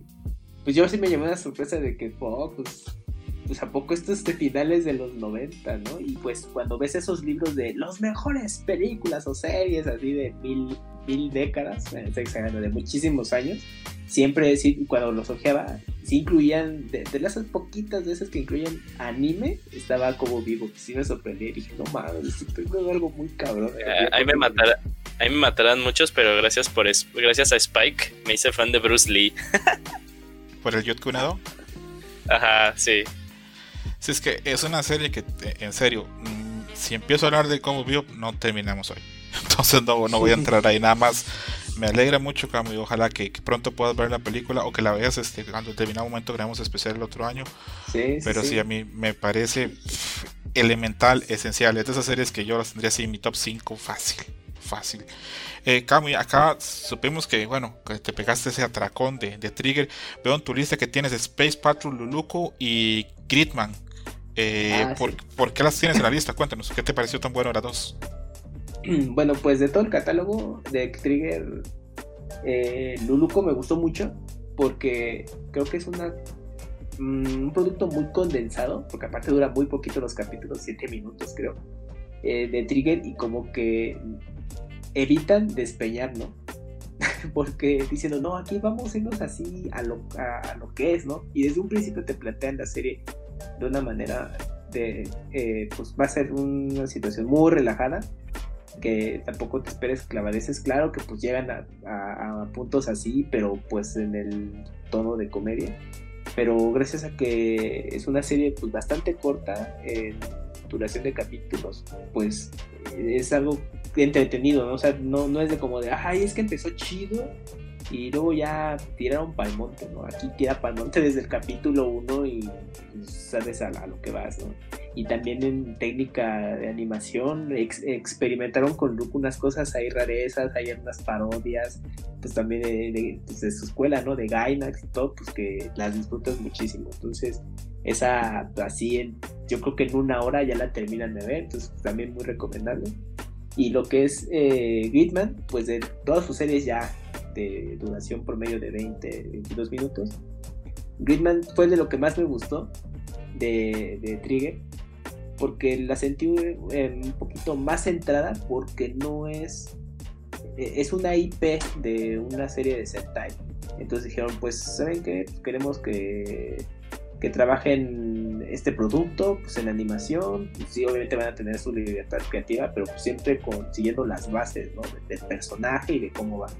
Entonces como que estaban un poquito aterrizados, obviamente hay unas cosas ahí eh, del estilo del estudio que, metió, pero en general me gustó mucho, pues cada capítulo pues, es, acción, pues obviamente como un género de Sentai, de, guerreros que se hacen enormes y que tienen que pelear contra kaijus o monstruos y ya, ¿no? Se termina y ya está ya pero tiene ese giro pues, que a mí me pareció interesante y me gustó mucho y pues, la verdad sí estoy esperando ya la segunda temporada que pues, es como no sé si es un spin-off o quién sabe cómo vaya a ser pero ahí tengo mis teorías de cómo quizás se vaya a unir una serie con la otra lo hablamos en el chat. Yo siempre he dicho que parte del éxito de Gridman es esos personajes femeninos que tenían tan atractivos, con diseños tan atractivos, porque recuerdo mucho leer así este en Twitter gente que ponía no entiendo nada, pero qué rica está rica y cosas así. Sí, sí veía comentarios así, porque esa la tuve que ver en, alternativo.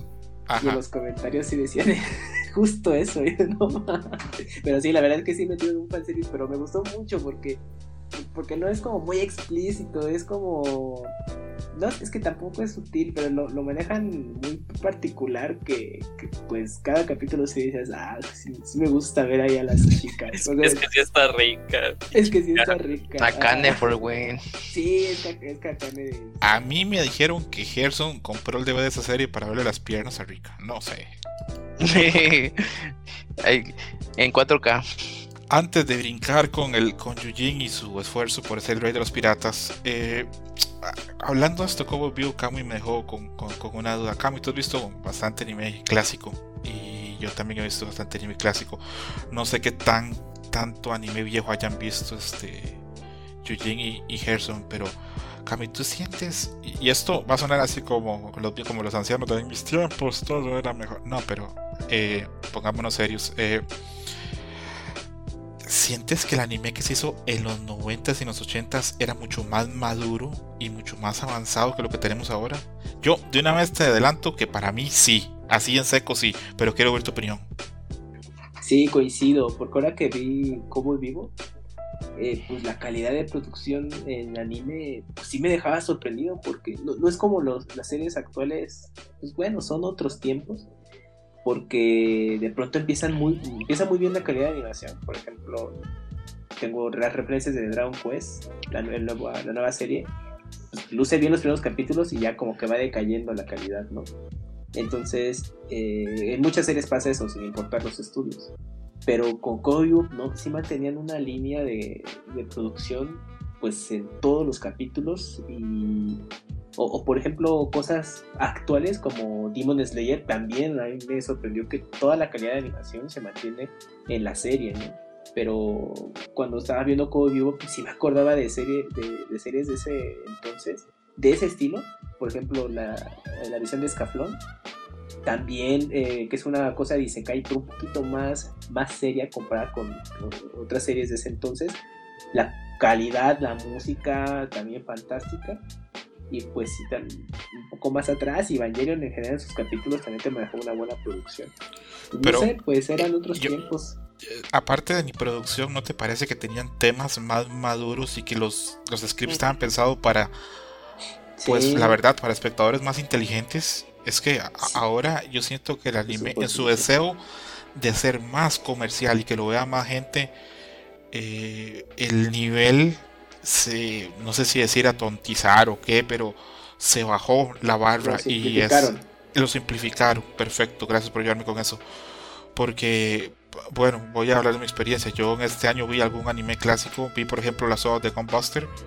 Eh, son seis, seis ovas de, de, Gainax, de la época de Gainax pre-Evangelion.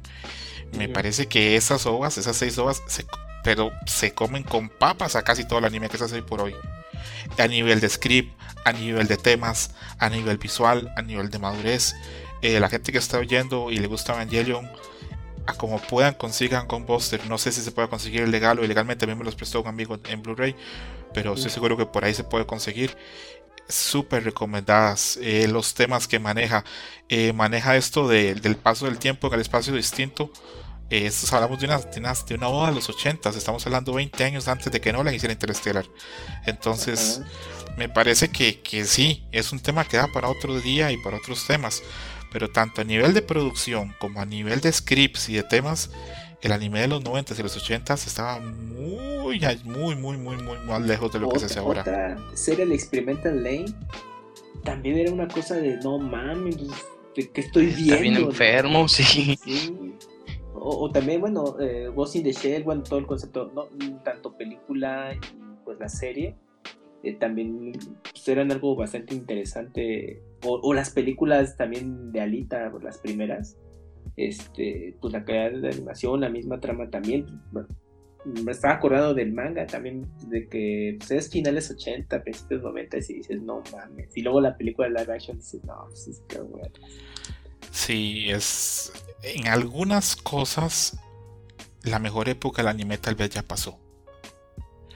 Eh, pienso en las películas, este, se me da el nombre del director, pero el director de Vampire Hunter D, Bloodless, Ninja ah, Scroll, eh, tiene otra película anterior a esa que se llama Wicked City, que ya la vi hasta este año. ah, muy bueno. Un montón. ¿Has visto, Harrison? Sí, es la de, estos monstruos.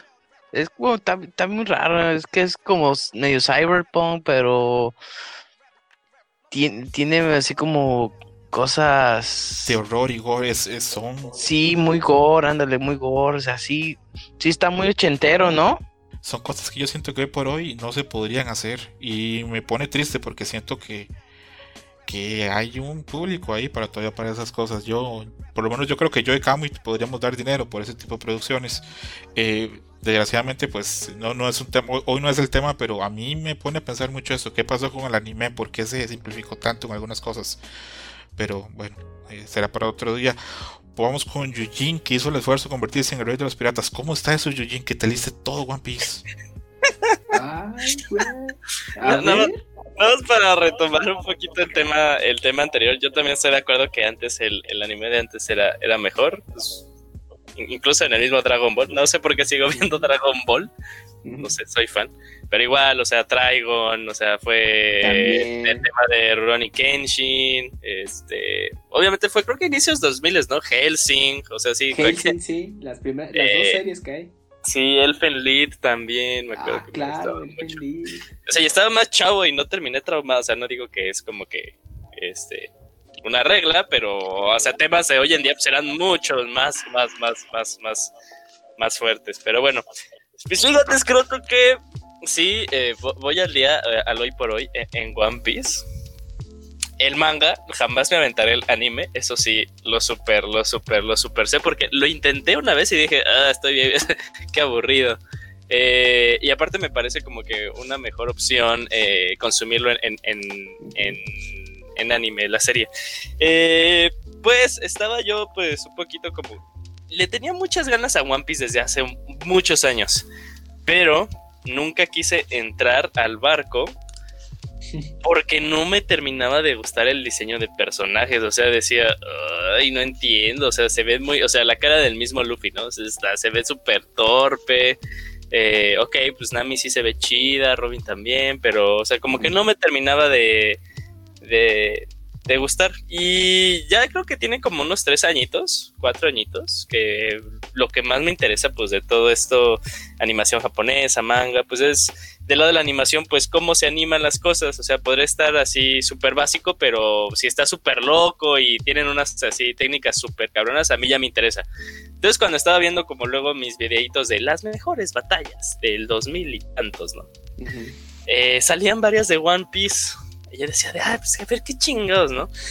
Y luego me topé con un, eh, me topé con dos, eh, con dos canales de YouTube que me, me, hice fan este año. Y uno fue eh, un canal que se llama Totally Not Mark, que al inicio pues, era un canal tal cual que nada más hablaba de puro Dragon Ball, ¿no? Y me gustaban mucho sus, sus posiciones acerca de Dragon Ball Super y se, se, parecían mucho a las mías. Y otro canal que se llama The Masked Man, que luego pues, les contaré cuando veremos tal vez de qué leímos que de ahí este, pues agarré varias obras que él recomendaba y muy, muy, muy buenas. Eh, entonces llega un momento que este canal, el primerito que comento, Totally Not Mark, eh, pues dijo, ay, pues me, eh, voy a hacer mi viaje de todo One Piece, ¿no? Y cada semana, bueno, hubo, espacios que se dio, ¿no? Tiempos. Cada semana sacaba su video de, pues así como arcos, ¿no? Iba, iba reseñando pues, lo que él veía. Y llega un momento en su tercer video que digo, oye, no manches, sí, la, historia se ve muy, muy, muy, muy buena. Y ahí me subí, ¿no? Me subí, me subí al barco a intentar leer One Piece. Al inicio me, fue difícil porque como que no me estaba enganchando, pero llega un momento eh, en un arco en el que, la verdad no me lo sé, los fans me van a matar, eh, los dos nombres, pero eh, es cuando, pues es el arco argumental del personaje de Nami, eh, en el que ahí me enganchó, me enganchó totalmente y de ahí ya me seguí, o sea, me seguí, eh, estuve leyendo, eh, la verdad, súper impresionado por lo que hace el mangaka Oda para luego retomar conceptos que el hijo de la chingada, con el mejor sentido de la palabra, explica 300 capítulos antes y los vuelve a retomar después. O sea, sí, siento que es un autor que lo que crea sí lo crea con un sentido, ¿no? O sea, y habrá habido muchos fallos con, voy a poner como ejemplo con Naruto, ¿no? Al inicio pues era, tenía mucho sentido todo su concepto de batallas, todo su concepto de ser táctico, de que pues el taijutsu y cómo funciona el chakra, pero al final pues como que valió, ¿no? O sea, pues era ya seres súper poderosos y como que se olvidaron de que se podían desgastar del chakra y todas esas cosas. Y en One Piece no, o sea, sí toman temas y esos temas en realidad van alimentando eh, la serie a lo largo de todos los tiempos. Y, te digo, e, ese concepto de que retoma puntos que se tocan antes es lo que me impresiona. O sea, llegaba un momento en el que yo leí un capítulo y como que, o sea, obviamente ya sabía que no terminaba porque me faltaban como 500 capítulos más. Pero decía de wow, o sea, si yo hubiera estado al día diría de, oh, es como la, la, revelación más grande, ¿no? O sea, el siguiente capítulo ya va a ser como el arco final, ¿no? Pero no, o sea, solo se toca, se toca un poquito y es cuando 200 capítulos después se vuelve a tomar, ¿no? Porque antes están los personajes involucrados en otra cosa. Y algo que me gusta mucho es que sí, para mí Luffy podrá ser un protagonista súper básico, la verdad, incluso en su mismo diseño, pero lo que me gusta mucho es que también como personaje a la gente le puede emitir pues emociones pues de, decidir vivir la vida como mejor quieran, ¿no? Como mejor quieran, como las cosas que los hagan felices, que las tengan, que trabajen sobre ellas y que la verdad eh, a veces no está de más pues siempre eh, sonreír, eh, o sea, verle, verle de frente a problemas con una sonrisa. A veces eso te puede dar como que un empujón mucho más grande que antes. Y, hoy por hoy, o sea, pues luego sí espero como ahorita estoy súper metido en el arco que están ahorita, que es el arco de Guano. Mm. Y, o sea, ya esto también eh, esté como con parte de, la comunidad que dicen, ay, en el episodio 1000 va a pasar algo súper épico, porque ahorita están mm. en el episodio 997. Eh, y me parece interesante, o sea, la verdad, ya yo después de que terminó Naruto, lo comentaba antes, eh, necesitaba como que un shonen de nuevo, ¿no? O sea, sí estuvo Kimetsu no Yaiba, pero Kimetsu no Yaiba lo conocí el año pasado y lo terminó este año. O sea, ya y, y, sí, me gustó mucho y toda la cosa, pero como que un shonen que me hiciera regresar semana con semana a ver el episodio, ¿no? Bien me hubiera encantado, o sea, la, la gente que lo comenzó, que tiene con la serie 10 años, la neta los envidio, porque yo estuve, obviamente no tantos años, que hay gente que creo que lleva fan 20 años, pero ya me acuerdo cuando terminó Naruto que termina y le decía a mis amigos, que tenía muy pocos que también lo leían, decían, güey, es que yo lo comencé a ver tal tiempo, ¿no? Y dije, no inventes, tiene 10 años que yo estoy involucrado con Naruto, no lo puedo creer. Eh, entonces, pues a ver, a ver, a ver qué me pasa en este, en este viaje, pero eh, me gustó mucho, me gustó mucho One Piece, la verdad. Y a veces hay... Eh, sí he visto que hay un antes y un después en cuanto al manga. Antes como que los paneles estaban mejor eh, distribuidos y un mm. poco más grandes. O sea, como que emitía ideas generales en, en paneles... Más bien, transmitía ideas, muchas ideas en paneles, en pocos paneles. y, en esta ocasión como que sí a veces... Eh, cuántos paneles toma una hoja si son demasiados. O sea, si luego eh, como que me tengo que esperar un poquito porque, o sea, leo lo que están en los diálogos y como que aparte es prestarle atención a lo que está pasando, ¿no? Como que ahora sí es un poco más difícil. Más bien es más difícil, no, no un poco más, es más difícil como, y, en el anterior pues eran paneles más grandes y yo me imaginaba como que también eh, el resto de la historia, pero ahora sí es un poco más complicado eso. Está interesante. Yo con One Piece tengo una relación complicada porque le tengo, bueno, el, el, el dibujo o la dirección de arte no me gusta. Eh, como creo le pasa a mucha gente. Y segundo, le guardo rencor porque creo que fue el, el manga que le quitó el, récord a Slam Dunk en, en ventas. Pero. Pues sí, pues, ahora. Sí, no, no, y aparte, ¿cómo comparar este los cuántos años tiene ya One Piece? 20. Más de, más de 20. Más de 20, sí. Sí, y tengo entendido que cuando le preguntan siempre el mangaka dice que apenas va por la mitad de la historia, ¿verdad? Ahorita ya la historia es que dice que, que ya va a comenzar el, el, último arco, pero. Pero ese arco puede durar muchísimo tiempo. no, pero o sea, lo que dijo me risa es que hace cinco años también dijo: No, ya está nada de comenzar el último arco, eh. Lo que sí, ah, hay una anécdota de justo de One Piece y del mangaka. Eh, creo que fue este año, bueno, o el año pasado quizás. Bueno, hay una fundación que eh, a nivel internacional que luego hace cumplir los sueños de pues, pacientes terminales, sobre todo de niños, ¿no? Entonces en Japón había, había, un caso así de un niño que pues obviamente ya tenía eh, pues ya no, su esperanza de vida ya no iba a seguir, ¿no? Entonces, eh, este niño pues es fan de One Piece, o sea, todavía le tocó conocerlo. Y entonces dijo, pues estaba consciente que no iba a ver el final nunca. Entonces, pues, eh, la organización se enteró de esto, pues contactó al mangaka y, pues lo fue a visitar y le contó de primera mano el final, o sea, y él dijo, es que yo ya al final ya, ya sé que va a terminar lo clásico de muchos creadores, autores, ya sé cómo va a terminar, pero pues de momento pues tuvo esa como anécdota en el que ya contó a alguien eh, cómo va a terminar One Piece y pues seguramente ya está con, con conceptos, ¿no? Mira, pues así va a terminar y todo. Entonces, para que llegue a ese punto, lo que está platicando yo, ¿no? pues puede pasar un chingo de tiempo, porque Pero, yo siento que va a llegar a los más de 100 tomos lo, impresionante, lo que fíjate que yo estoy muy impresionado es que, o sea, ya son un chingo de capítulos los que lleva y en ningún, bueno, voy a generalizar, sí, y en ningún momento yo he sentido que, haya dicho, o sea, que haya sentido de no mames, esto de dónde se lo sacó, ¿no? O se, se, o se ve como que alargado por alargar. No, o sea, sí se, sí se ve que este güey, o sea, si se sienta, por ejemplo, en un mes, ¿no? Tiene como que sus reuniones eh, con su equipo mes por mes y dice, ah, mira, eh, en estas cuatro semanas tenemos que tocar estos puntos. O sea, sí sabe qué puntos tocar. O sea, si, en su mente tiene generalizada de cuál es el inicio, cuál es el medio, cuál es el final.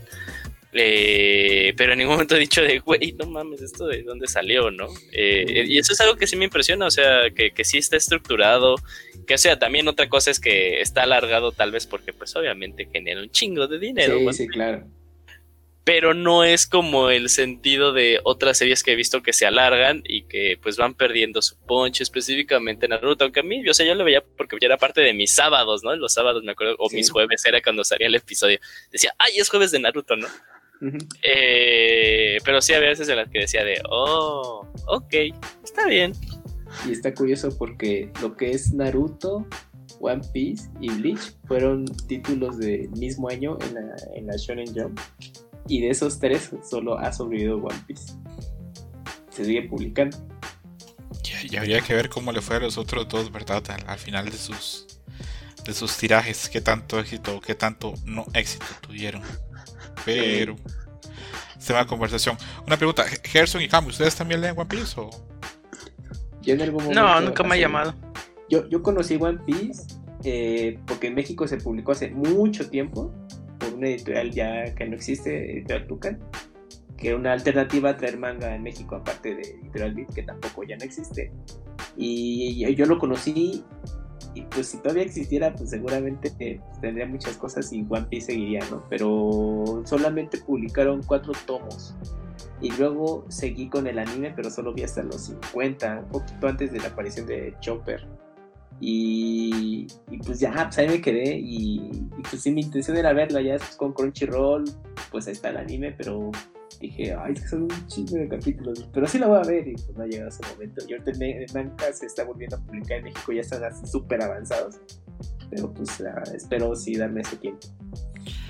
Yo sé que algún día yo lo voy a leer, pero la verdad no, no sé cuánto. Yo no, no, no, bueno, no sé, habría que ver también, porque repito, el, el, arte no me gusta para nada, pero tal vez la historia es muy buena, habría que ver. Eh, me pasa mucho eh, lo contrario a lo que dice Yujin. A mí a veces me gusta llegar a la obra cuando está ya terminada.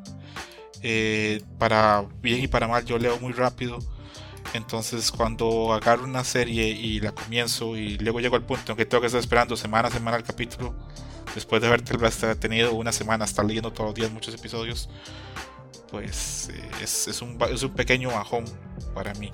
Sí, eh, sí, sí, lo entiendo totalmente. Me pasó con, o sea, me pasó con One Piece. Bueno, no, cuando ya llegué al, al, al día dije, por fin, eh, pero me, pasó con Domestic Girlfriend el año pasado, o sea, porque pues sí dije, o sea, comencé a ver cuando salió el anime, y ya luego dije, ay, pues a ver qué pasa. Eh, y ya me eché, me eché el anime y sí me acuerdo que me dormía como a las once y media, doce, porque decía, ah, un episodio más, ¿no? Un episodio más para leer. Eh, ah, que este año también terminó esa pendejada. De que lo Sí, ya acabó. Sí, sí, y también terminó, creo que este año Seven Deadly Sins. Sí, es que este año me quitaron muchos mangas, por eso me quedé de qué pasó. Es, hay muchas cosas que, que, son obras que uno ve en el año y que a veces no entran a su lista así de, lo mejor, pero, pero son cosas que uno vio y disfrutó. Por ejemplo, en la mía tengo ahí apuntadas Regan Girlfriend, o sea, la novia alquiler, eh, que bueno, tuvo un éxito enorme el anime eh, y tuvo mucho, mucho éxito. Eh, mucha gente lo vio. Eh, yo la vi, este, leí el manga, voy, voy al día, ahí la llevo. No me parece que sea esas obras que cuando alguien me pregunte qué, qué, cuáles son tus obras favoritas, no va a salir nunca esa obra como en mis primeras 20 o 30, pero ahí la llevo. Y otra obra también que terminé por, pues, pues casi por inercia era Oreigaru, que era una comedia romántica este, que tenía ya 7 u 8 años esperando de pues, ver el final, entonces este pues era importante terminarla. Eh, ahí Gerson y yo tenemos nuestras diferencias de con quién tenía que quedar el personaje principal o con quién no. Fue un peleas, debate de que no, tenía que no, que no, y así como que sí nos peleamos, pero al final concordamos que el trapito era el mejor. Trapo siempre gana, ¿verdad, Gerson? Sí, hay donde ah, agarrar. no es cierto son series que, bueno, pues ahí pasaron. Vamos a pasar a. Seguimos con Gerson. Gerson, ¿otra serie que te haya llamado más la atención? De este año me hay un anime que me gustó mucho que se llama Gleipnir. No sé si se pronuncia Gleipnir. Ese es el del oso. Eh, es el del oso, sí. Me sorprendió porque no esperaba nada de ese anime. Yo pensé que era un así estilo batalla real de esos pedorrillos. Pero no, fíjate que está muy bien elaborado porque trata de un mundo donde hay una. Ay, es que se me olvidó el nombre. Vending Machine, ¿cómo se llama? Máquina expendedora. ¿Pero cómo se llama Daniel? Eh, hay una máquina expendedora que. Gleipnir es G-L-E-I-P-N-I-R. Gleipnir. No, no sé si se pronuncia así. Ajá. Exacto. Supuestamente esa máquina expendedora te vende un refresco que te cumple un deseo. El chiste es de que esa máquina expendedora funciona con una moneda mágica que está regada por toda la ciudad. El chiste es que mucha gente toma esa bebida y adquiere un poder, digamos, quiere ser más rápido y te, no sé, te dan zapatos así grandotes y corren más rápido. Quiero ser muy fuerte y te pone, no sé, una piel de, escamas, o sea, para que aguantes más. Ah, y el chiste es de que prácticamente cada persona ya empieza a tener poderes y hay un chavo que pues no sabe de cómo tuvo sus poderes y él nunca tomó la bebida y así. En eso se da cuenta que se puede convertir en un oso como estilo o una botarga de oso. Ese es como que su poder. La cuestión es de que encuentra una chava que se llama Claire que estaba en una especie de depósito e incendiado. Él va y la rescata pero ella se enoja y no manches, yo me quería suicidar, que ya que me moría, me quería morir quemada y no sé qué, y lo empiezan a regañar y así. En eso aparece una, una persona que dice, oye, tú tienes una moneda, ¿verdad? Y la chava trae una moneda. Y ahí como que Claire y el vato que se convierte en oso, se, se, pues, o sea, se juntan ellos para pelear contra las personas y empezar a descubrir por qué por qué la gente este, pelea por monedas o por qué salió esa máquina expendedora. O sea, empieza a buscar respuestas. Cada vez los episodios se ponen muy interesantes. Se ponen muy. Es muy. Es violento, sí, es muy. Es muy gráfico. Pero es muy entretenido. O sea, los personajes son muy buenos y llegan varios puntos que eh, te mantienen este, intrigado porque también maneja mucho el misterio. Está muy bueno, la verdad. Y el opening se me hizo bien padre. Eso sí, el opening está bien chido. Sí, esa es una serie que tuvo buenos reseños y buenas críticas. Yo la tengo por ahí también en, el backlog por algún momento cuando tenga chance eh, verla. Pero sí, me llama la atención que sí, siempre que hablábamos de esa serie la gente decía, ah, la serie del oso, porque siempre sale ahí el, oso en, algunos artes. Y, tiene momentazos medio hechis acá, chidillos. Sí, tiene su fanservice. Me han comentado que sí, que también tiene por ahí su, su, parte de, de fanservice. Vamos a ir con Don Salvador. A ver, Don Salvador, ¿qué vemos que tenemos? Eh, Weathering with You, eh, la película de Makoto Shinkai. Mm, sí. Antes de entrar en, en, en, tu valoración de por qué la película te, te gustó tanto, eh, quiero preguntarle también a, a Gerson y a Eugene si la han visto para ver si podemos entrar con spoilers o no. No, no, no es, Sí, es que yo aquí iba en el cine, pero pues salió esta mamada en la pandemia. Pues, no me iba a contagiar. Ay, no te vas a contagiar. o sea, fíjate, fíjate, que ahorita yo estoy en un. Ay, pinche y no digas mamada. Pues si te vas con, como con sus debidas protecciones, no tendrías por qué. Ah, sí, sí, sí, pero pues no es, no es, no, no es un. Te tocó sala vacía, y no manches. Pero, o sea, fíjate que. Ay, yo, yo, estoy a nada de ir, neta estoy a nada de ir para verla. Y no vayas. Pues, pues bueno, pues decídete si vas o no, porque ya la hora. Eugene, no vayas. Ah, seguro está bien feo, entonces va. No, eh, ah, así con la mano en el corazón, ah, eh, no vale la pena correr el riesgo para la película que es. Oh, ya, ya con eso. Gracias, sí. sí, decir que esté mal, porque la película está bien en muchas cosas, pero por ahí está un par de escalones para abajo de la obra anterior. A mi gusto. Cami, ¿cuál es tu opinión? Pues uh, sí, pues es que Your Name, digamos que es. Mm, pues eh, fue la obra cumbre a cierto punto de, Makoto Shinkai.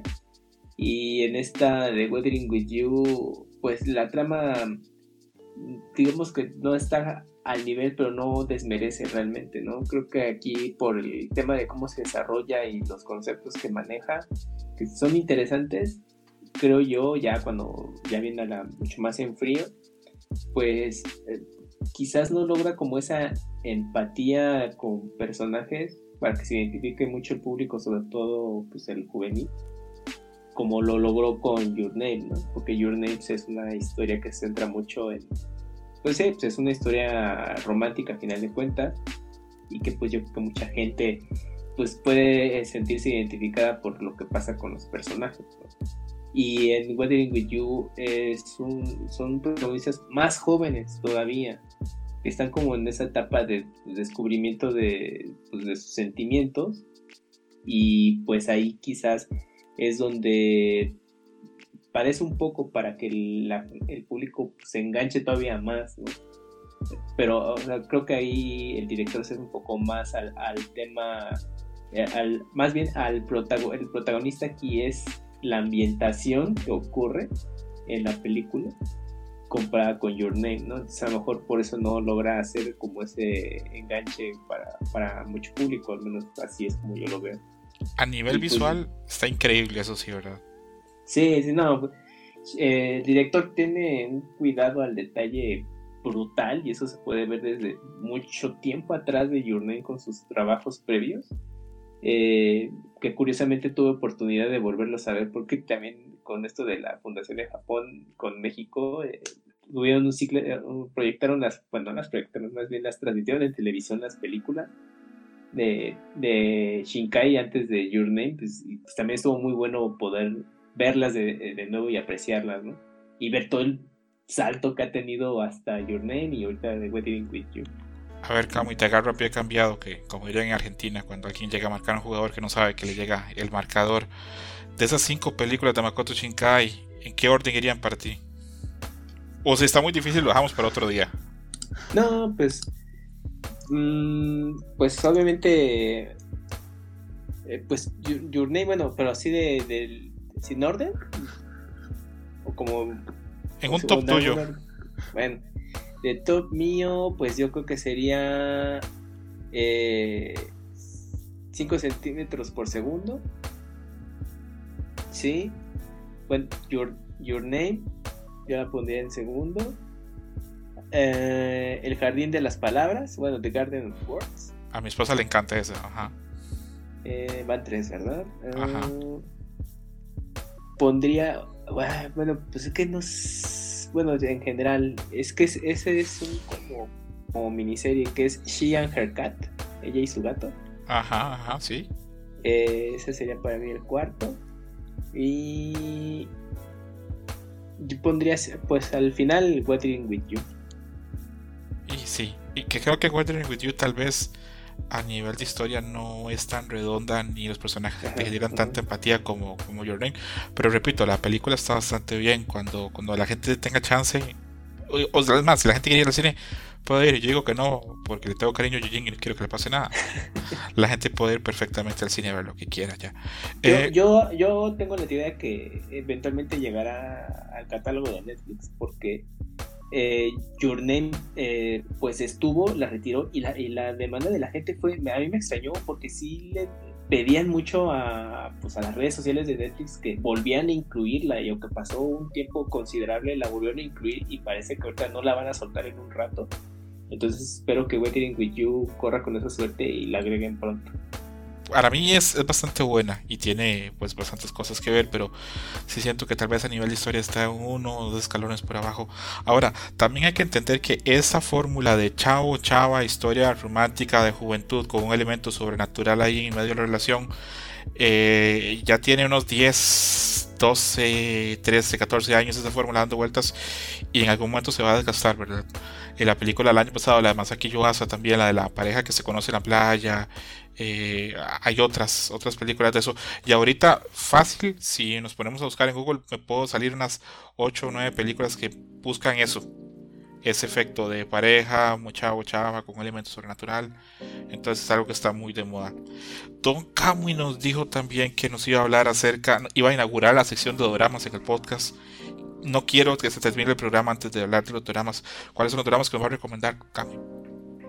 Ah, bueno, hay uno también por, porque he tenido oportunidad de ver. Bueno, son dos ahorita en televisión y pues, eh, pues para el público que lo escuche, pues van a tener que ir por medios alternativos porque sí va a estar difícil que lo puedan ver así o en algún servicio de streaming. El, primero es Sleeper Hit.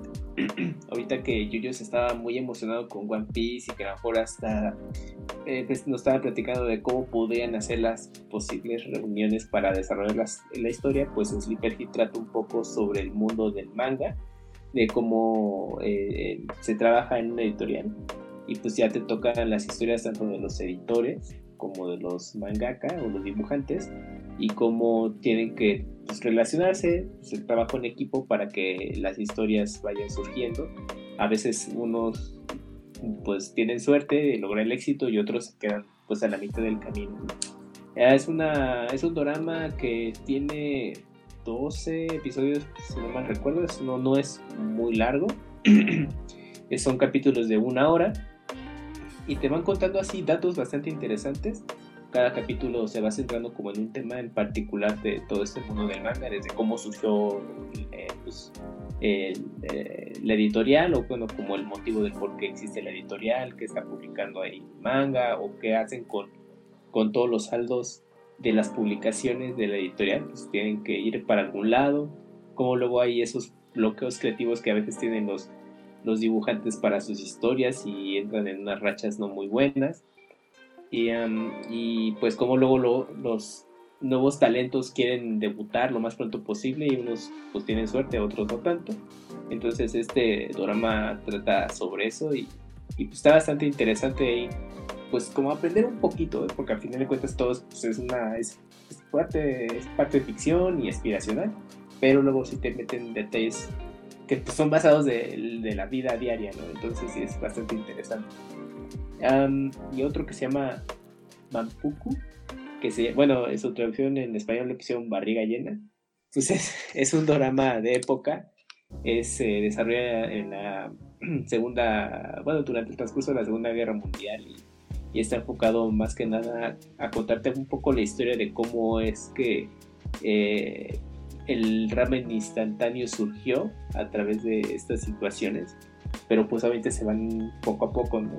planteándote los personajes y como conforme vaya, va, va, avanzando la, trama te va explicando pues esa em, pues algo que caracteriza mucho a, la comida en Japón que es el ramen pero como llegó al punto de, ser instantáneo y pues como llegó pues, a conocerse a nivel mundial. Entonces esos son los dramas que he visto y pues es algo ahí diferente a, al estar viendo anime.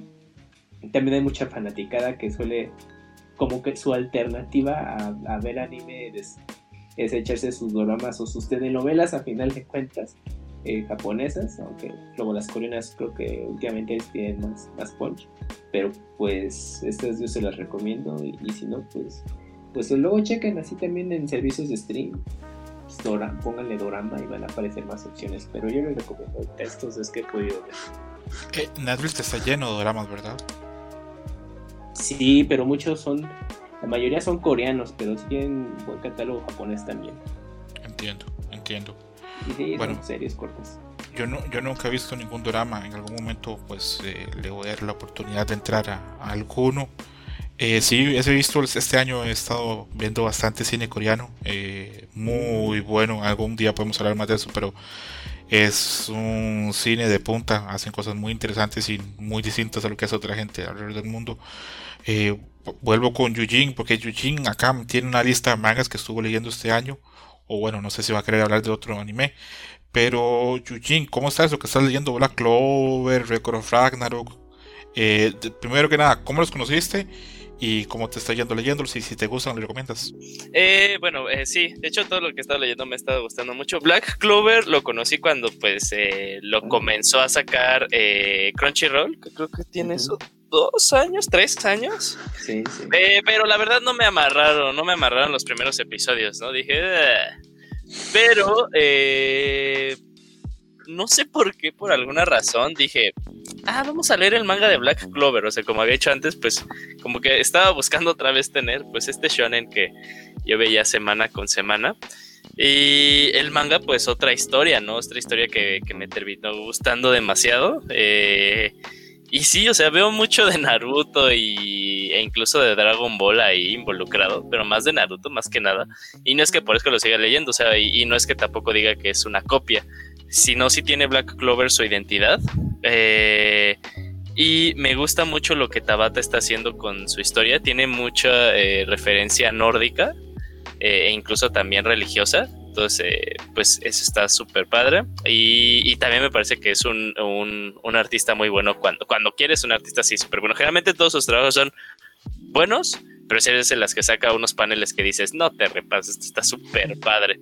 Eh, y fíjate que yo luego siento que es muy difícil eh, transmitir como que o, dibujar buenas peleas en manga un ejemplo muy claro es que sí, me gustó mucho Demon Slayer y, llegó un tiempo en el que hablábamos pues, de los episodios, eh, este, creo y yo, semana con semana. Pero, o no sé el que piense, eh, o no sé si fue porque el anime nos, nos, nos super. Es, ¿cómo, se, ¿Cómo es en español? ¿Spoil? Estropear. No. Sí, arruinar. No, o sea, no, sí nos consintió. Sí, nos consintió demasiado el anime que ya luego las veía las pantallas y decía, oh, o sea, las veía y decía, ya quiero que esto lo anime, ¿no? Eh, pero por ejemplo, en, Black Clover, pues sí me parecen muy buenas las, todas las batallas que, han tenido. Eh, entonces lo sigo consumiendo.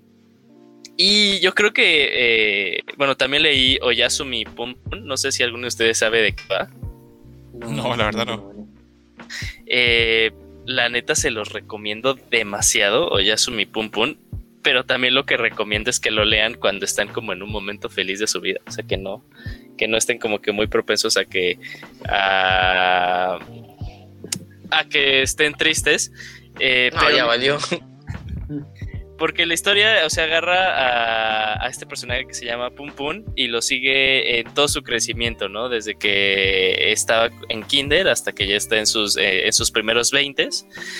Y tiene un diseño de arte muy peculiar. O sea, eh, de hecho es como una. Es un personaje así como amorfo. O tiene un diseño muy gracioso, Pum Pum. Es como este personaje que parece un pollo y viene en un mundo de manos. O sea, no, no, no, no quiere decir que ese güey sea un pollo, sino él así se imagina, ¿no? Y aparte. ¿Pero es comedia? No, no, no, no, no, es tal cual como es como un slice of life que sí puede ser muy ah, realista. Es como un drama. Eh, pero sí, o sea, lo recomiendo mucho también por el, mensaje que da y luego como varias cosas de las que pasan, pues de seguro algunos de nosotros también ahí nos hemos reflejado de, ah, no manches, sí me pasó también a mí. Eh, pero yo les digo que el diseño del personaje, el autor aparte lo usa porque eh, dependiendo de en qué momento eh, sentimental o, o, cómo esté su salud mental en ese momento del personaje, el diseño de Pum Pum cambia. O sea, luego hasta, hasta él se puede estar imaginando al mismo como un demonio o como un pollito aún más feo. Pero entonces eso está súper padre. Pero sí, sí lo recomiendo que lo vean cuando esté como en un punto tranquilo de su vida. Yo lo vi cuando estuve desempleado y llegó un momento en el que dije, no mames, sí me está pegando más de lo normal. Eh, y eh, yo creo que eh, mi... Pero ese, ese no así como mi descubrimiento de este año. O sea, Pum ya tiene mucho tiempo. Eh, pero sí mi descubrimiento de este año, que creo que ninguno me hizo caso, que les decía, lean Record o Record of Ragnarok. ¿Alguien me hizo caso? Nos perdón. No sabía. Yo, yo, por lo menos lo agregué a la lista de los mangas que tengo que leer. Record of Ragnarok está muy chingón. o sea, es como. Eh, la, la, la, descripción que yo puedo decir es que son como botanas, pero botanas chingonas. Es que no anime. Eh, no, ni habrá, yo creo. Eh, pero Record of Ragnarok trae un concepto muy interesante. Eh, esta publicación es, cada, es mensual, entonces pues también es, algo lenta, pero cada uno es como un volumen. O sea, de hecho, un episodio sí es muy largo, muy extenso. pero la, la premisa es, es, que todos los dioses de cualquier religión, o sea, de cualquier creencia, se reúnen cada que 10.000 años, como cada 2.000 años, no sé, y eh, deliberan el, futuro de la humanidad, ¿no? Y en esta ocasión, eh, pues dicen sí que se vayan a la chingada los, humanos, porque pues ya causaron mucho desmadre. Y un grupo de valquirias, o sea, y o sea, me refiero de varios dioses porque, o sea, está Zeus y luego está conviviendo con Loki y luego está conviviendo con Shiva. O sea, fusionan un montón, un montón de personajes.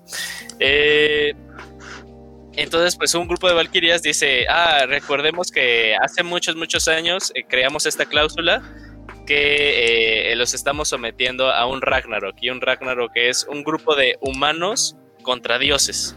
Según, según lo recuerdo, son 10 batallas. El que sea el que gane primeras, las primeras 10 batallas, eh, pues decide qué pasa. Y ya, pues los dioses como que hacen todo su, su, grupo de quiénes son los que van a pelear. Y este grupo de Valkyrias, eh, hay una super principal como la hermana mayor de todos, eh, delibera ahí cuál es eh, el grupo de humanos a representar a la humanidad, que son personas, son personajes históricos o también ficticios, pero de un chingo de años, o sea, de todos los lapsos de, todos los tiempos, así nada más para que se den como que una idea. Pero obviamente pues le meten como que este cómo los humanos van a pelear con los dioses, pues ahí es, no lo voy a decir porque pues, es parte de la historia que lo hace interesante. Pero podemos ver a personajes como Adán, sí, Adán, supuestamente el primer hombre en la Tierra. O sea, pelea Adán contra Zeus, pelea este Jack el Destripador contra Hércules, mm. eh, un samurái. o sea, supuestamente agarran a los humanos en su punto cumbre, ¿no? En su, en su prime. Y hay un samurái que se me ve el nombre, que él aparece como viejito, ¿no? O sea, de hecho, cuando aparece, pues todos así de, pues, no mames, o sea, qué pedo, eh, pues, ¿por qué un viejito? Pero ahí es cuando le meten, eh, pues, que con la sabiduría, o sea, como en los años viene la sabiduría, ¿no? Y él lo que hacía era, pues, aprender un montón de cosas en esos años, y él lo pone en contra Poseidón. Eh, entonces, está súper divertidísima la historia, y aparte, de hecho, fíjate que no me sé el nombre del autor, pero el autor agarra como este concepto de que son dos personajes que puede ser que no los veas a, vayas a ver porque, o sea, pueden morir. Es que son dos, ah, pero en cada batalla le mete eh, historia a los personajes. Y eso está súper padre porque hace que en un momento, en, batallas que llegan a durar cinco capítulos, eh, pues te importen ambos personajes, ¿no? Y que como que ambas historias digas, ah, no mames, está cabrón, ¿no? Este güey, o sea, la historia de Jack el Destripador que le mete ahí el autor está súper interesante. Y, o sea, son como de los episodios más cabrones, ¿no? Porque, o sea, ponen como a Jack el Destripador un representante de la humanidad que incluso, o sea, y aparte es como que todo un escenario y hay gente de ambos bandos ahí viendo el, eh, el show. Entonces, pues como que los humanos, pues no echándole ganas a Jack al destripador y estaban del lado de Hércules, ¿no? O sea, pese a que si perdía Jack, significaba que tenían uno menos para poder sobrevivir. Entonces, y estas son de las batallas más interesantes, porque aparte es el concepto de pura maldad contra el concepto de justicia y rectitud que tiene Hércules, ¿no? Entonces, está súper padre porque le va metiendo una historia y te, y te importan ambos personajes en ese desarrollo de la, de la, de la pelea. Aparte de que el arte está súper, súper, súper bueno de Record of Ragnarok. O sea, digo que no creo que lo vayan a, animar porque pues no he escuchado así mucha gente hablando de Record of, Ragnarok, pero si llegara a ser animado sería una mentadísima, mentadísima de espectáculo visual. Pero sí, recomiendo demasiado Record of Ragnarok. Ahorita estoy checando, es que digamos que está relativamente joven la publicación, porque es del 2018 y actualmente tiene nueve tomos publicados. Entonces, probablemente en el transcurso del siguiente año puedan dar la noticia de que va a llegar el anime de eh, Record Ragnarok y pues ya llegará y ya mucha gente lo podrá conocer. Ahorita estaba viendo imágenes del manga y por las portadas está muy bueno el arte y sí sé que es así. Pues, pues todo lo que yo creo que mucho fan de anime le gusta, ¿no? Que son los putazos bien dados yo creo que parece que sí va a cumplir con eso cuando llegue el anime y yo creo que ahí es donde va a explotar tipo pues, Kimetsu no Yaiba. Sí, y aparte, por ejemplo, eh, eh, hablando de diseño de personajes, yo creo que sí es diferente a como hemos estado acostumbrados, que son los diseños de los personajes últimamente, que pues que ojos grandotes y, o sea, pues sí, obviamente siguen teniendo peinados todos locos, pero estos como que los diseños son eh, muy diferente, o sea, ya esa parte que algo que me llama mucho la atención, así como cuando salió Attack on Titan, que no sé si a ustedes también les pasó que decías, ay, como que estos diseños están diferentes a los que estoy acostumbrado, ¿no? Pasa lo mismo con Record of Ragnarok. Entonces, este, también está súper cool. Y, o sea, y les digo que de humanos hay un montón, o sea, también ponen a Buda y, o sea, está súper chingón Record of Ragnarok, sí, léanlo. Y se divierten, o sea, la verdad se divierten mucho. Lo voy a checar, se escucha chido. Este, apenas este, no ha terminado, sigue en publicación. Sí, sigue, en publicación. De hecho, así como batallas, eh, les dije que era como el primero a 10, ¿no? Pues más, bien, le, gane más de 10 batallas. Eh, llevan, a ver, una, dos, tres, cuatro. Apenas llevan cinco batallas, o sea, y, oh.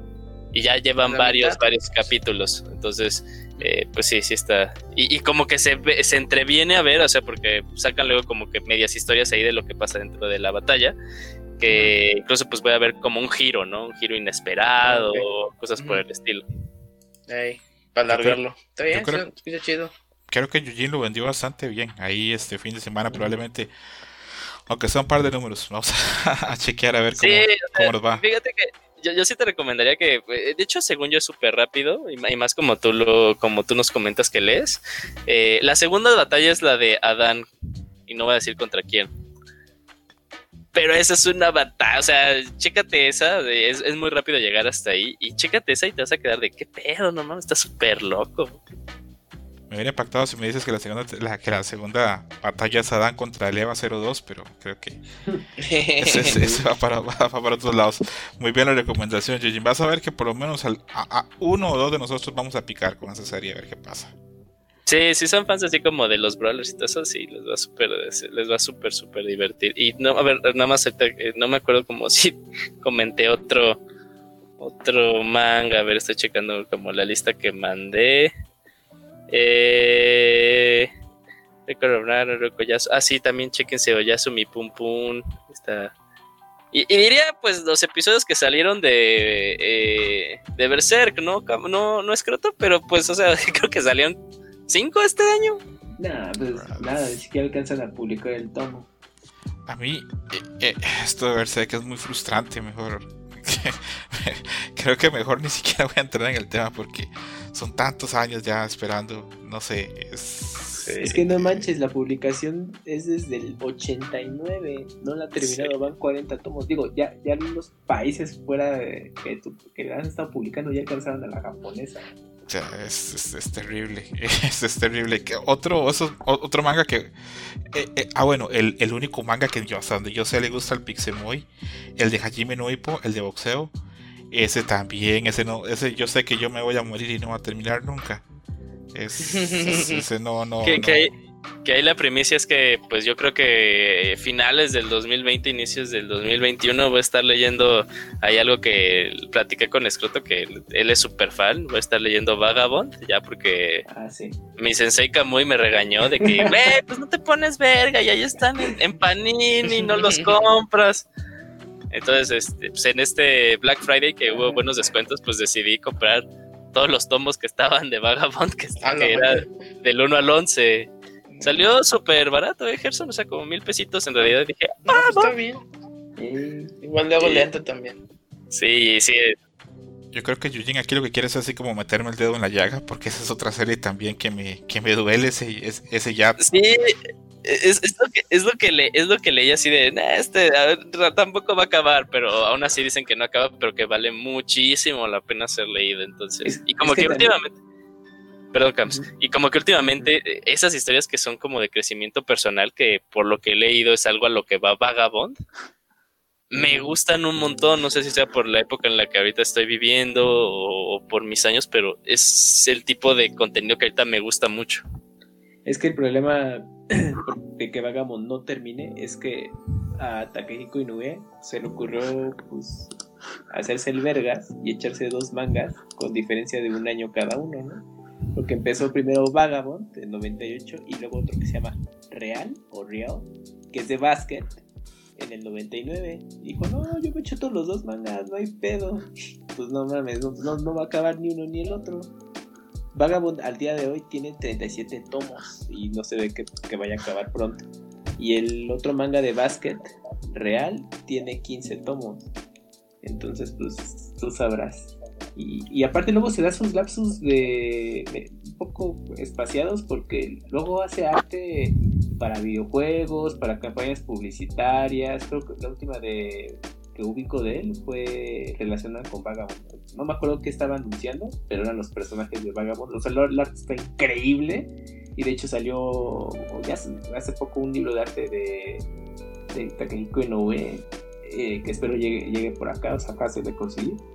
Pero pues, ya es de, güey, ya termina tu pinche historia, Yo ya tiré la toalla con Vagabond. Sí, es que ya, yo, ya tiré la toalla, pero bueno, es que. A ver, eh, yo soy muy creyente. Yo soy muy creyente. No, no, no. Yo soy muy creyente en las historias que a veces no nos tienen que contar todo. Con que nos cuenten un fragmento y ese fragmento esté bien contado, pues con eso estoy bien. Eh, y me gusta también. No, no soy de esa gente que ocupa que la película le explique todo, que le explique el final, que le explica. No, ni los libros, ni nada de eso. A mí con que me explique, si me explica su fragmento está bien, eh, con eso estoy bien. Pero sí, ya con Vagabond tiré la toalla. Con el que no tiré la toalla es con Gerson. Gerson, este a ver, otra de las series que tienes acá en la lista, veo que tienes a Kakushigoto, que a principios de año yo había dicho que era una serie que a mí me interesaba porque era de, un autor de un manga y un anime que, bueno, para mí de culto, que es Sayonara Sabuto Sensei, que era de un profesor que estaba muy triste y se quería matarle, el no lo dejan. Era una comedia, ganó muchos premios y sé que esta serie fue lo, nuevo del autor y sé que tuvo mucho éxito. Eh, ¿Por qué te gustó la serie y por qué la tienes en la lista? Lo más importante del año para ti porque eh, como tú decías con, el, con la obra anterior, yo siento que esta también maneja un estilo similar de que maneja una ambientación triste, pero es una comedia, o sea, te saca una risa, pero hay algo en sí que tiene como que, no sé, melancolía o tristeza. Es, trata de un, de un, eh, una persona que es mangaka, eh, pues es muy famoso por hacer cosas echi, pervertidas, o sea, el vato le encanta lo, los, pelos y las monas. La cuestión es de que tiene una hija pequeña. Y la hija pequeña, pues, este, como de 7 u 8 años. Y él tiene miedo de que su hija, pues, sepa que es un mangaka, pero de los, de los hechis, o sea, de los pesados. Y, y, oculta su identidad diciendo, no, pues yo soy un empresario y, ¿verdad, hija? Ah, no, sí, pa. O sea, como que la convencí de que es un, un este, un trabajador así honrado y así.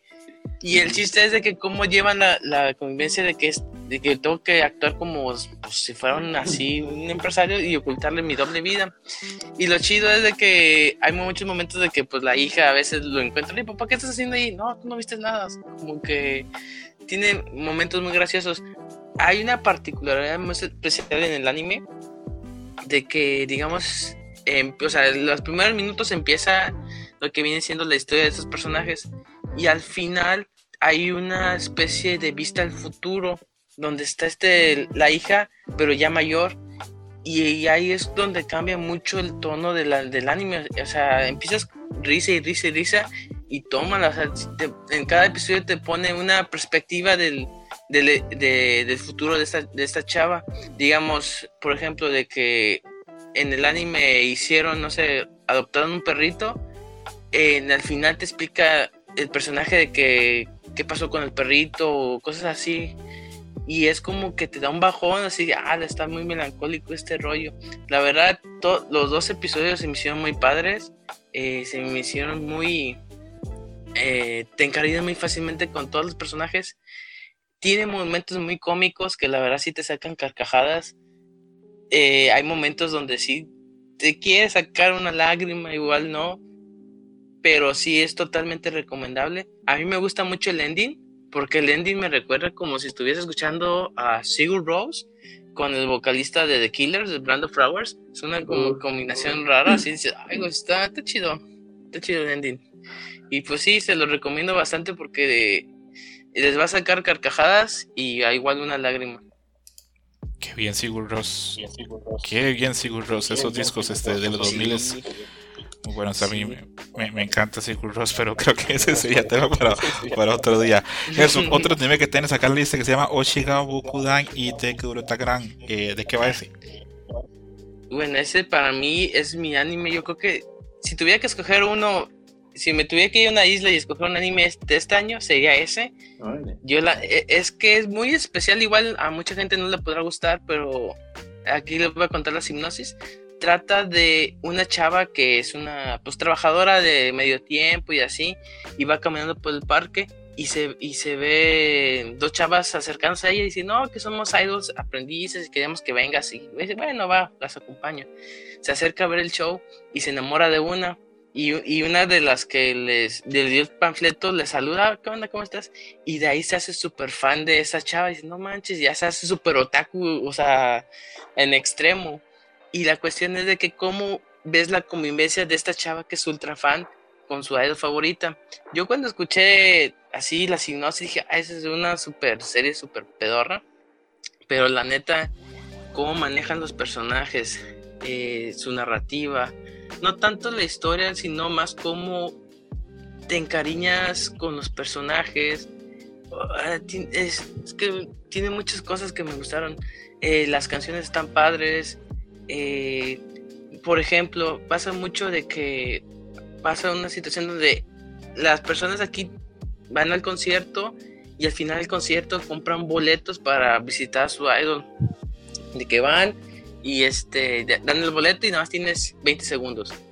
Y ella como este tiene muchas ideas en su cabeza de que ay, este me veré bien o veré bien y así, pues se pone nerviosa y esos 10 segundos se vuelven un segundo y toda la historia se maneja como que en la narrativa de que en la vista de los fans, bueno, sí, de que quiero eh, hablar con ella, pero no puedo, pues siempre me, me, pongo nerviosa y cosas así.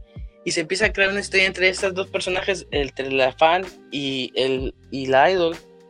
Y, este, y está muy bonita la historia.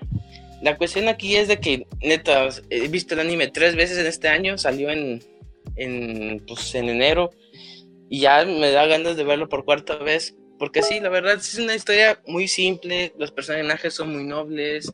Eh, eh, se escucha muy raro eso de que pues vas a ver eh, la perspectiva de los fans, igual dices es muy medio creepy, pero no, todos los personajes son muy inocentes, son muy nobles. Hay un vato que quiere un idol, pero dice, no, pues yo la respeto, si ella quiere andar con otra persona, pues adelante, pero pues sí, o sea, yo voy a hacer lo que pueda para que ella sea la número uno. O sea, como que sí se siente mucha bondad. Es un anime que se siente muy alegre y es lo que me gustó mucho.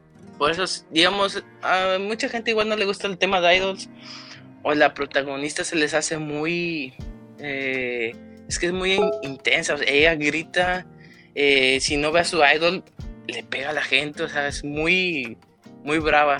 Sí, igual a mucha gente no le cae bien, pero la verdad, si, si esos dos filtros se les hace pasable tolerante, la verdad, este anime se me hace una obra de arte. A mí me gustó mucho. Y, si me preguntaran si hubiera una temporada, pues me daría miedo porque la primera se me hizo épica. La segunda tendría que estar al mismo nivel, si no, sí me daría un bajón. Pero sí, la verdad, este anime es muy bueno. ¿Tiene manga esto, Gerson? Sí, sí tiene manga, nada más que no, no lo pasan aquí en México. Eh, he visto. Es muy, se me ha hecho muy complicado encontrarlo, pero ah, este, sí, sí tiene. Pero sí es una historia, la verdad que. Mm, o sea, lo he visto tres veces y los tres veces me he reído como pendejo. O sea, sí, la neta sí está muy bueno. Bueno, otra vez Gerson volvió a vender muy bien la serie, ya me dio curiosidad a mí de, de ver más o menos de, de, qué va la serie. Eh, yo no, no conocía la serie para nada. Así, pero para nada, nada, nada, nada. No, nunca la veo mencionar, no sé si. Y es que pasó muy este, desapercibido porque en ese tiempo pues fue el año de Inspectre y, o sea, muchos animes así que le metieron más barro a la publicidad. Y este sí pasó como de la nada. Y es que también como que la temática de idols y fans como que no es tan un poco llamativa. Yo creo que por eso no, no tuvo tanto pegue, pero la neta yo me sorprendí. Yo dije, no manches, eso está muy bueno. De hecho, ahorita, cada vez que pienso en ese anime, se me pone en automático el, el opening. Ahorita lo tengo en la casa pegado.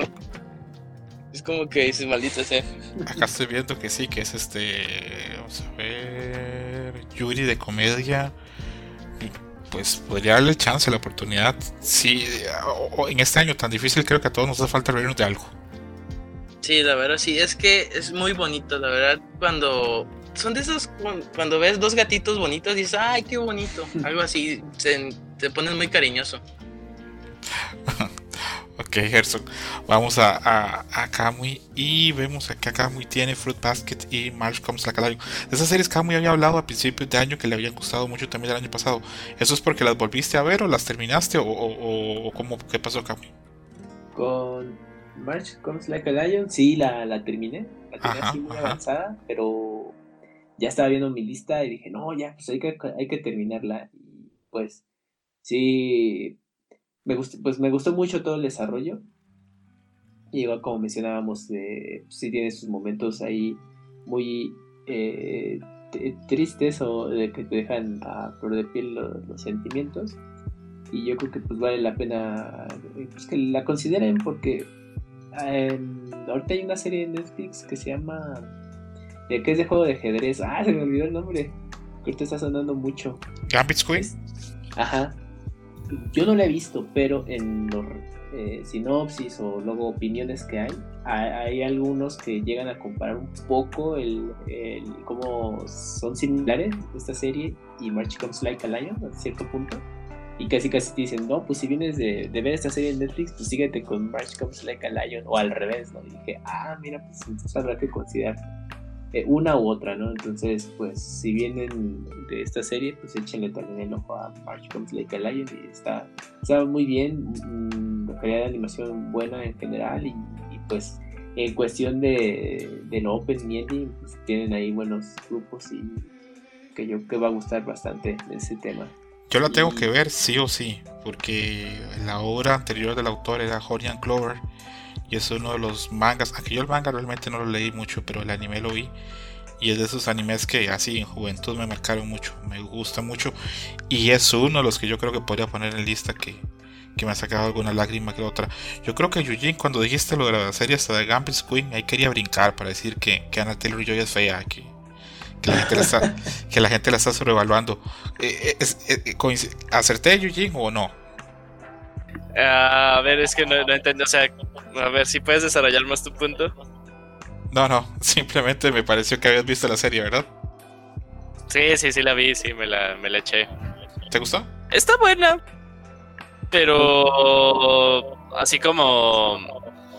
No tienes queja de la actriz. No, ninguna. De hecho, sí me parece muy buena eh, actriz. Pero no, no entiendo, o sea, la neta no entiendo eh, por qué es la más vista de Netflix. O sea, no estoy diciendo que sea mal producto, sino cuál es el más. O sea, me sorprende que le haya ganado este Ah, por la actriz, ¿tú crees? Pues sí. Sí, es como que veo muy. Veo mucho gente que, o sea, no le interesa mucho la pues lo del tema de ajedrez o la historia, nada más me dice, no, pues yo la vi por la actriz, ah, no, pues chido, pues cada Pero está chistoso porque aumentó el interés del ajedrez justo con esa serie. Así Exactamente. pero hubo mucho interés por aprender de la gente eh, ajedrez o comprar ajedrez. Pero lo chido, lo, chido es, es que yo creo que pintan al ajedrez, o sea, yo, creo que una de las cosas que más nos da risa de, del anime es luego cómo pueden hacer una cosa tan, tan chistosa como el. ¿Cómo es este anime que vemos tú y yo, escrito el Karuta? Que... Furu. Ajá, sí, pero ¿cómo se llama el deporte? Ah, Karuta. Ah, sí. Que lo hacen así como la cosa más intensa, ¿no? O luego, pues, eh, animes que son musicales, que es de los musicales, son como la cosa más intensa del mundo, ¿no? Y es muy difícil ver que algún producto occidental lo haga y yo creo que de, Gambit Squid lo hace bien, o sea, pues es ajedrez, pero o sea, se ve así como que la intensidad y luego como cuando ella está así ya súper frustrada. Eso fue lo que me gustó. Yo creo que es una serie que está bien y cumple, pero también tengo grandes dudas de por qué es lo más visto en Netflix.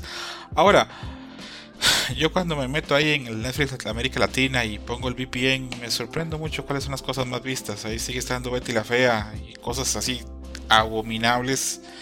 Entonces, pues creo que creo que la creo que la vara está baja. Eh, Muy baja. vuelvo con, con, con Camu y Camu. ¿Y terminaste Fruit Basket también? Sí, también Fruit Basket. eh, pues aproveché que estaba la, la serie y bueno, estuvo un tiempo en pero no alcancé a ver y pues ya tuve que acudir a medio alternativo, pero pues ya está disponible en Funimation aquí en México. Ah, y me gustó ver esta nueva versión porque yo solamente había leído el manga ya pues, hace ya un tiempo y fue grato checar esta, esta nueva versión de Fruit Basket porque ya es más apegada al manga. Eh, obviamente la calidad de diseño de personaje de animación con la versión original que hubo ya hace tiempo pues está mucho mejor. y no recordaba eh, pues, um, pues, a cierto punto lo trágico de la historia principal eh, que trata, porque se supone que es una familia que tiene la maldición de los signos zodiacales chinos, entonces cada vez que una persona del sexo opuesto eh, los abraza, se transforman en, en su signo zodiacal, entonces se convierten en animales. Entonces tiene que pasar un tiempo para que recobren su forma humana y ya puedan continuar con su vida. Pero pues resulta que eh, pues el trasfondo de, todo esto pues es un tanto trágico y oscuro y pues cada personaje tiene su historia, ¿no? Y pues todo esto lo va a ir descubriendo eh, pues una chica que es el personaje principal que pues, se ve envuelta con con eh, esta familia y es pues, bastante peculiar por, esta maldición que tienen y pues como poco a poco se va a ir ayudando mutuamente, ¿no?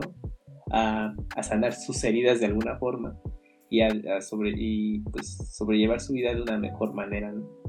Y la verdad, pues sí tiene unos momentos pues, mm, de desarrollo de personaje pues luego así también algo serios, pues, porque no te lo esperabas, ¿no? Son un poco tristes sus pasados, pero pues ves que de alguna manera ya su vida actual eh, pues está mejor, ¿no? De lo que era antes, pero no se habían dado cuenta de eso, ¿no? Hasta que pues conocen a, esta chica.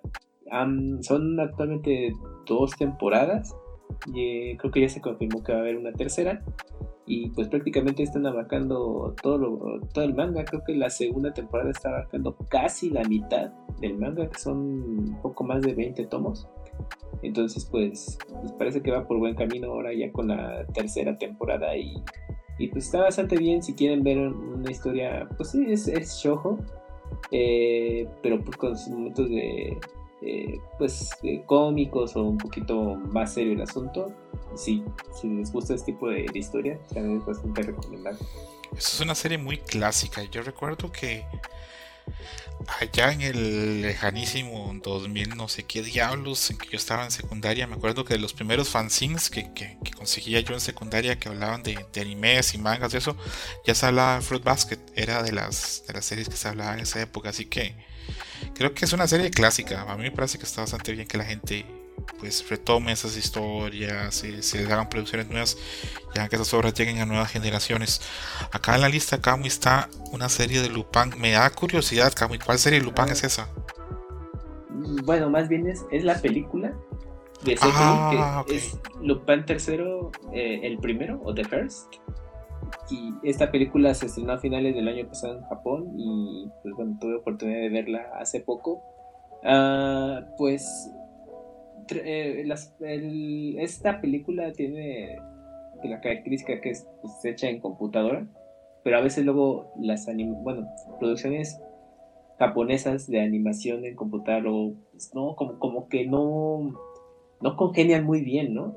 pero últimamente ha habido propuestas que están ya, ya como agarrándole la fórmula a, adaptar sus historias, sobre todo los personajes de anime, pero en CGI ya están quedando bien en cuestión de animación. Y pues en el caso de Lupin, eh, creo que hicieron un, buen trabajo en presentar al, personaje pues, ya en ese tipo de animación. Y pues al final de cuentas trata, eh, la, historia se va por la misma línea, ¿no? Pues es una aventura que pues Lupin tiene que resolver, que es eh, encontrar ahí un artefacto que puede causar la destrucción del mundo eh, y evitarlo de paso. Y pues tiene sus buenos momentos de acción, eh, cada personaje tiene su momento. Eh, pues me gustó mucho que, el estilo de animación en CGI pues pudieron plasmarlo bien a, la de la tradicional 2D y creo que es un buen trabajo eh, y pues sigue la misma línea. Si ustedes han visto la, serie de Lupin, las películas van por lo mismo, son como aventuras como más condensadas comparado con la serie. Y pues, estuvo bien, aquí, tuvo la particularidad que México llegó solamente en español, no, hubo versión subtitulada. Y pues llegó que la tirada originalmente era pues, llegarla a mucho público, pero pues ya las cosas cambiaron, Entonces, pues, pues ahí están en, si llega alguna plataforma de stream conocida, ahí sí no sé. Pues ojalá y si tenga oportunidad de, aparecer, porque eh, series de Lupin sí están disponibles en, Prime Video y en Crunchyroll. Yo soy muy fan de Lupin, muy fan de Lupin. Desde la, desde la película aquella, la de este, este, El Castillo Clariostro, hasta series más recientes, hay una serie que se hizo Lupin en el 2010-2011 que se llama eh, Lupin Sansei Fujikomine, o sea, este Lupin el tercero, una mujer llamada Fujikomine, que a mí me destruye esa serie, está entre mis series favoritas. Si mi situación económica fuera mejor, yo les pagaría a ustedes tres para que la vieran. Sí, veo que tiene mucha fanaticada, pero fanaticada bien densa. Les voy a poner ahí en el chat eh, el opening de la serie Lupin, de la que salió en el 2011.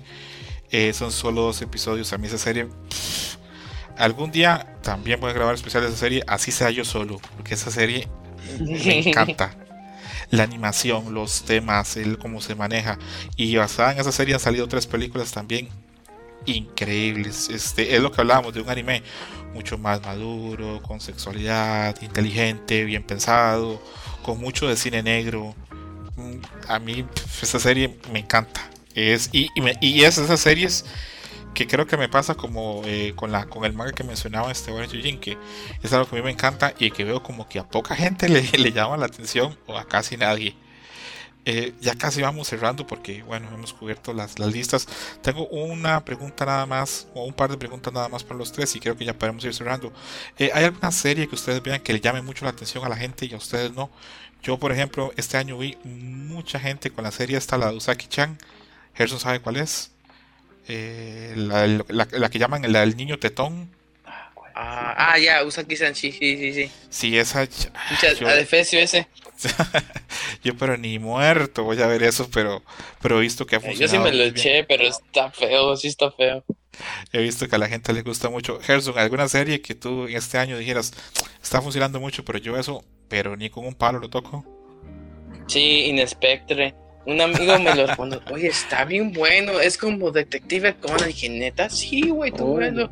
Veo, o sea, dropié el episodio 2 como 7, 8 veces, pero yo tengo una maña de que cuando alguien me recomienda algo y no me gusta, yo lo termino, o sea, lo tengo que terminar porque tengo que ver qué fue lo que te gustó para que me lo recomendaras.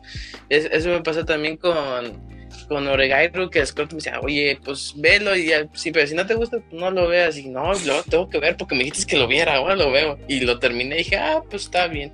En este caso, o sea, me costó trabajo llegar al episodio 3 y cuando llegué, lo terminé, dije, creo que perdí tiempo, la verdad es una porquería, los personajes son horribles, la historia está horrible, cómo solucionan las cosas es horrible, no, mejor vean un gatito ahí y se, va a alegrar el día en vez de ver esta basura. Gerson, te vas a ganar enemigos porque hay gente que le gusta mucho esa serie, ¿verdad?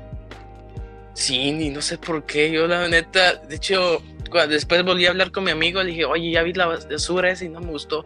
Fíjate que a mí tampoco me gustó. Y al final dije, ay, lo vi porque me lo recomendaste. Y dije, ya no vuelvo a ver eso. Y va a salir una segunda temporada. Exacto, exacto.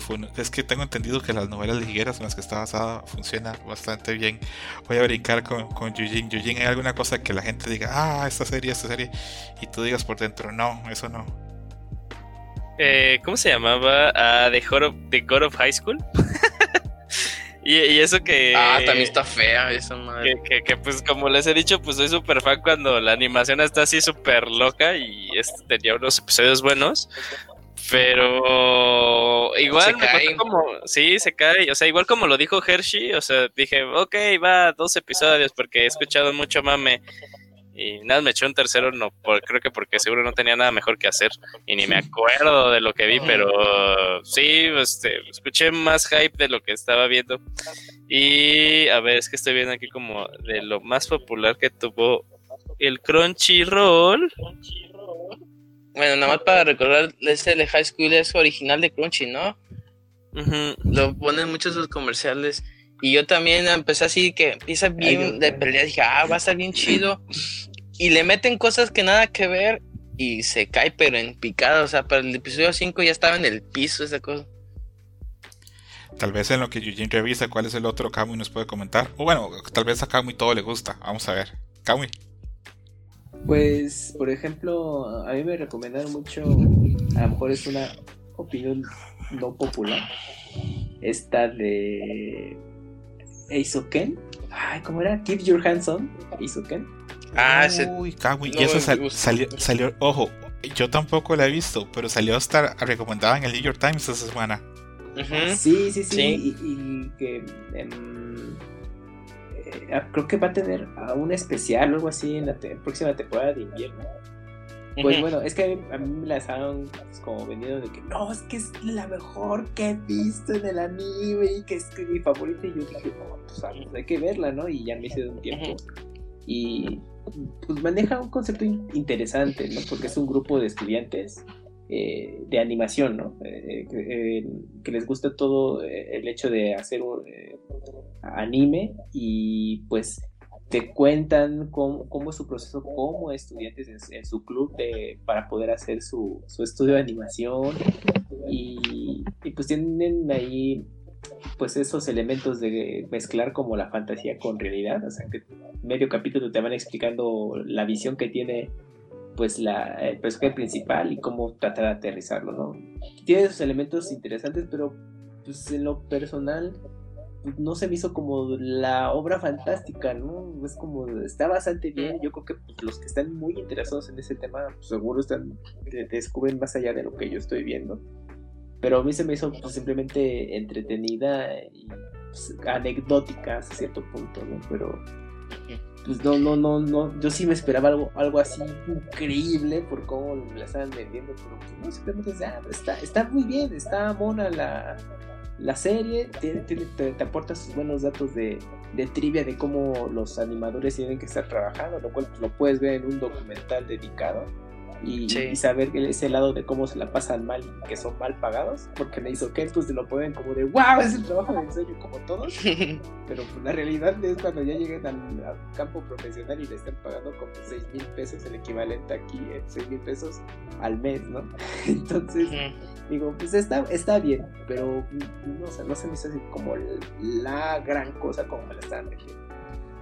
Pero el opening está chidillo, están es muy pegajoso. sí, ese sí. El, opening es lo que más La canción, más que nada. Está sí, la canción, de hecho. La canción está muy pegajosa. Yo creo que a esa serie le pesa mucho el pedigrí del director. Porque es una serie de Masaki Yuasa. Y cuando usted dice Masaki Yuasa, pues piensa Ping Pong, que fue la mejor serie de la década pasada. Piensa Devil May Cry Baby, que para mí tal vez es la mejor serie que tiene Netflix en anime.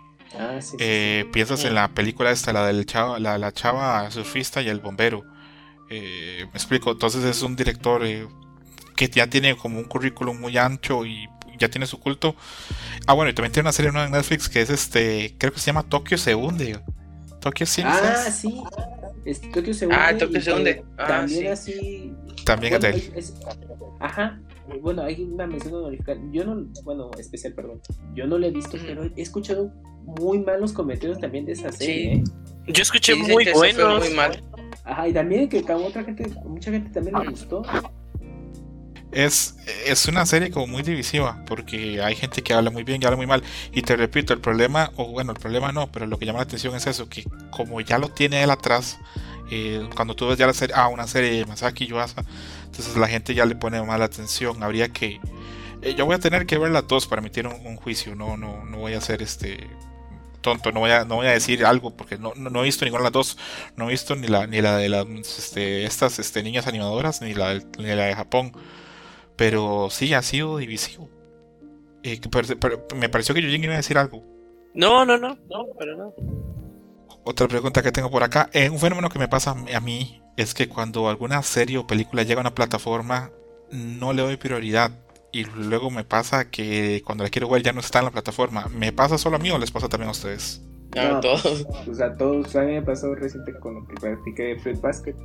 Estaba en Prime. Ah, al rato. Y cuando ya la quiero, mm. te quedan 15 días para quitarla. Y espérenme. Hoy se va, termínala. Sí, lo termino, no, termino. No, me, tenía como 3 días. Dije, no voy a maratonear, ya ni pedo. Y no, no, no, no. no, no, Chale.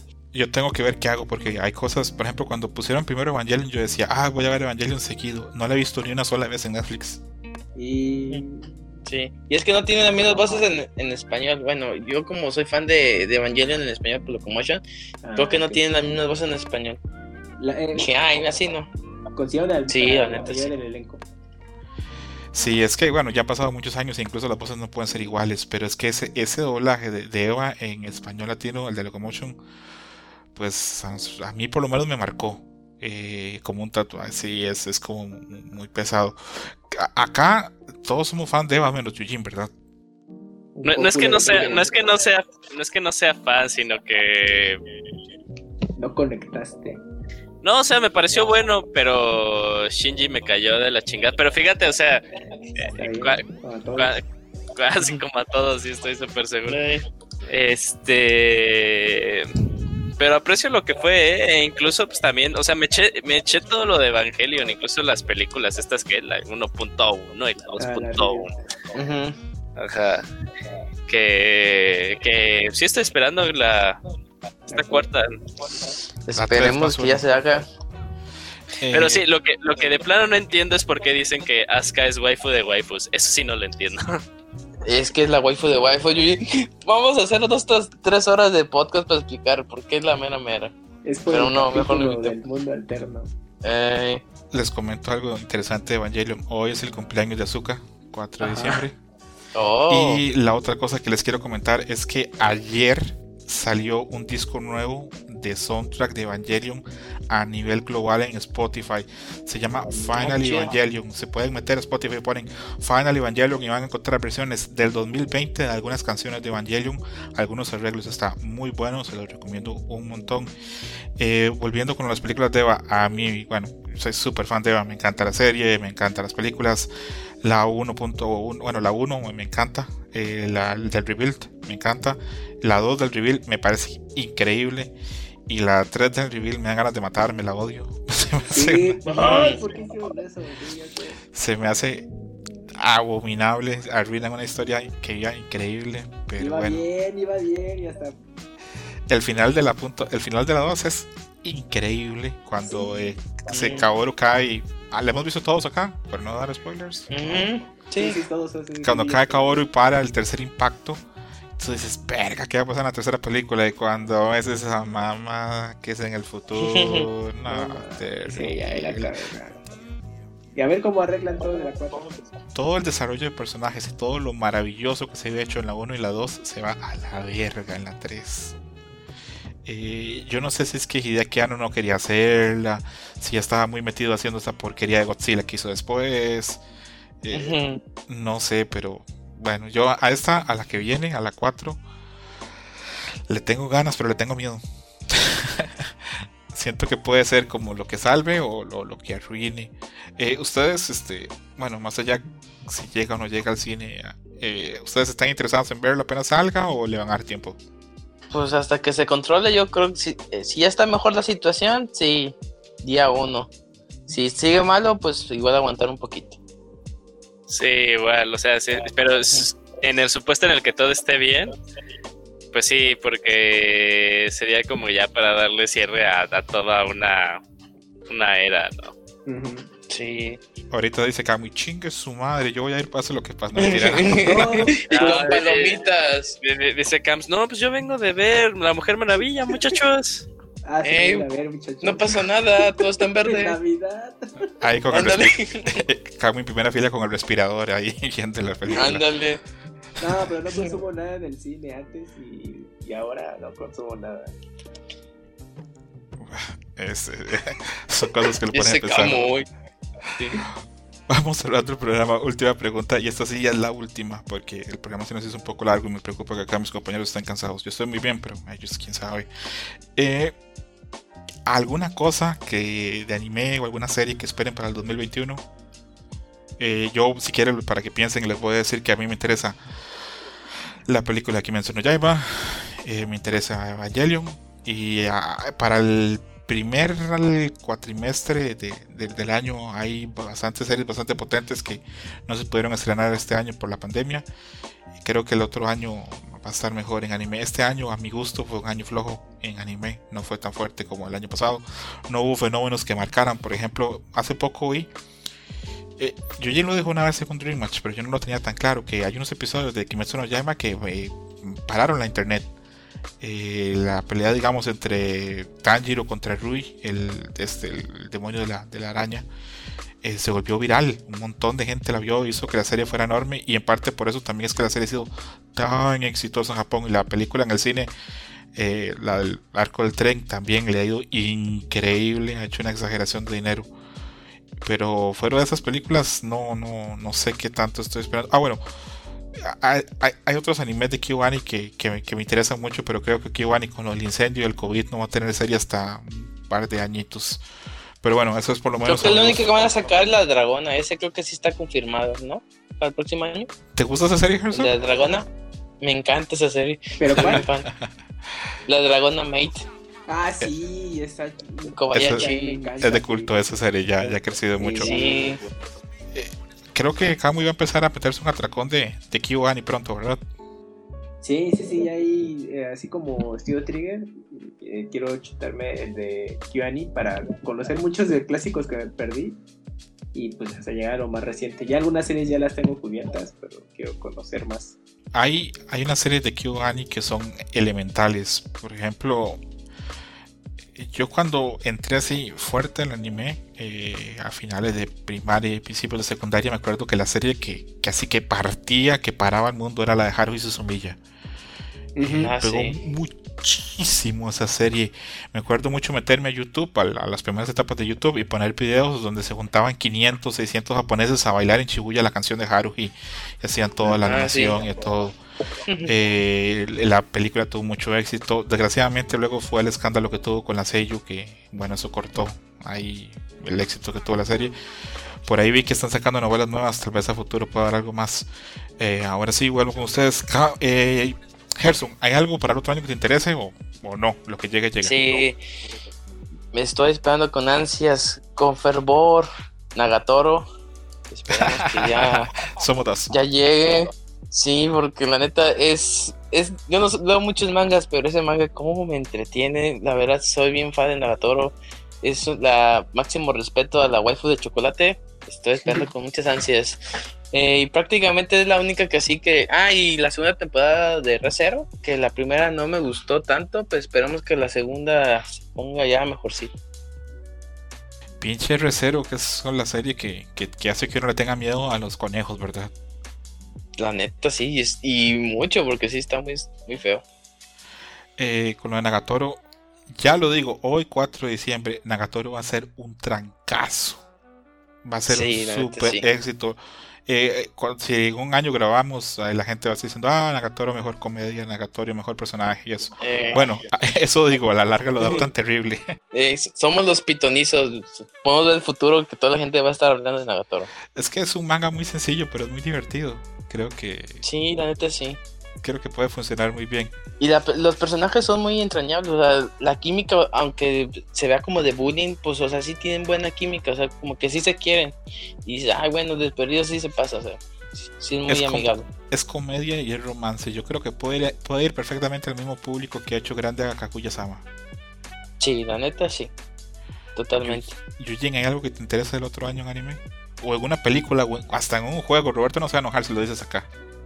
Eh, pues fíjate que sí son varias cosas, pero todas son muy continuistas, ¿eh? Ahorita que estaba viendo My, My Anime List, eh, es obviamente pues la temporada final de Attack on Titan, la segunda temporada de eh, Me convertí en slime, Ah, sí. Eh, y se nos había olvidado Hershey, o sea, qué pedo, eh, este año ¿Cuál? también terminó la de las quintillizas, ¿eh? Ah, sí, cierto, tienes toda la razón, segunda temporada de las quintillizas. Pero la serie, ¿la serie o el manga? Porque el manga sí. el manga. No, el manga El terminó. manga ya terminó, ya Sí. terminó. Ese también lo leí, ¿Cómo? qué bueno que me. Yuyos. No puede ser, ya Sí, terminó. ya acabó. Sí. Sí, terminó en enero. A ver, Camo, y tápate de los oídos. ¿Con quién verga se quedó sin feliz? Pues, pues ya te había platicado aquella vez y que tú me dijiste, ah, se quedó con tal.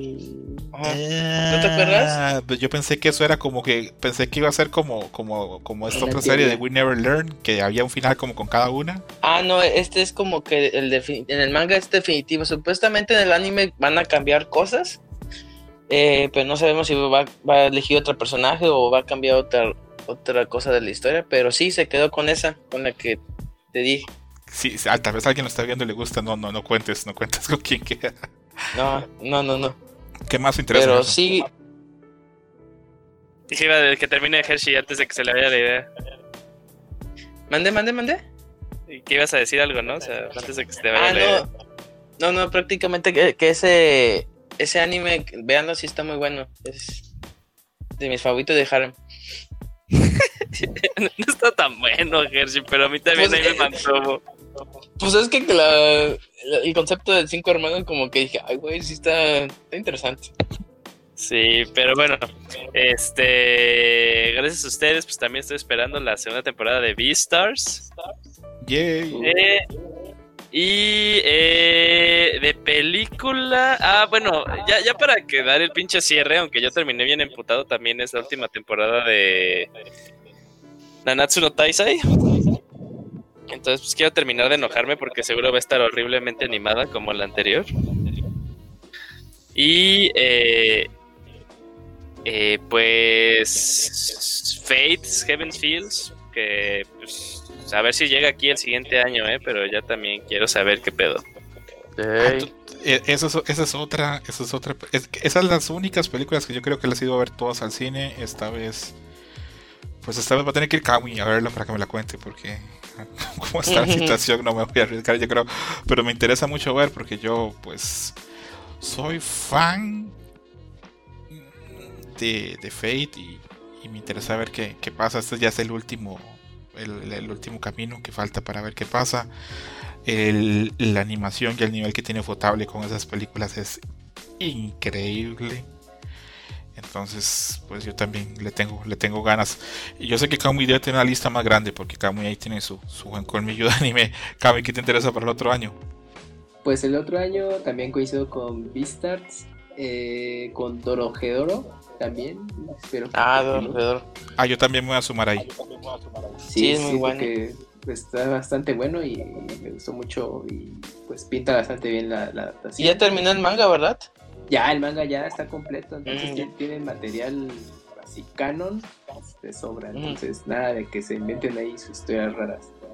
También eh, de anime, bueno, digo, perdón, de, general estaba, ah, pues la película de Sailor Moon, eh, Eternal, que es que sería el equivalente a la tercera temporada, creo que es algo similar a, lo de Demon Slayer que, continúan el, anime con, una película que pues, todavía se tardó un chingo, pero ya por fin tiene fecha de estreno. Pues obviamente también Evangelion eh, Rebirth, la cuarta.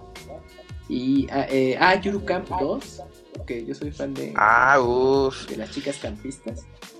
de Rin Rin. Sí, y pues espero ya la segunda temporada porque este año hicieron como una mini temporada, así capítulos chiquititos como de... Sí, pero no estuvo tan bueno. Bueno, no, es que era bien cortito, tres minutos. Sí. Era, era como, como... un puente, ¿no? Para... para y estas son de las principales series que, que me interesa ver. Bueno, pues creo que estamos claros en que hay bastante que ver para el otro año. Y repito, yo estaba interesado en muchas cosas. Vamos a ver cómo nos trata la pandemia, si permite que todas las cosas lleguen o no. Eh, estoy bastante contento como quedó el programa. Le agradezco a las tres personas que me acompañaron. Primero que nada, le agradezco a Yojin. Muchas gracias por, por venir, Yojin. La gente que quiera saber más de ti, que, en qué programa sales, escribirte, eh, consejos para fitness, etcétera. ¿Cómo te puede contactar? No, pues muchísimas gracias a ti. Es que tú sabes que me encanta participar en este programa. Eh, y pues me pueden seguir en nada más en Twitter como arroba y escucharme y leerme en Pixelania, Pixelania Podcast y pues ahí también en, el sitio pues se suben las reseñas.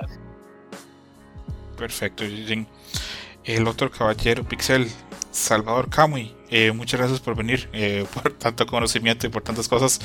Eh, ¿Dónde puede verte la gente? ¿Dónde puede ver tu arte? ¿Dónde puede ver tus furros? Todo, Bueno, pues, pues en Twitter me pueden seguir en arroba camuy-mx. Ahí pues, también hago, bueno, colaboro con Pixelania en el Pixel Podcast todos los lunes en vivo, igual que Yuyos. Y pues también cuando hay chance, pues de, de reseñas para el sitio. Y pues también eh, pueden ver mi trabajo en, pues en mi misma cuenta personal o en la profesional que es Camuy Works 1. Y pues ahí estoy publicando un, mi cómic de Delivery Service cada, cada viernes y pues ya entre otros tipo, otros trabajos que, también son de paralelo a, al cómic, ¿no? Y pues ahí lo pueden apreciar o en Facebook me pueden encontrar como Kamui Works y ahí seguro voy a aparecer también.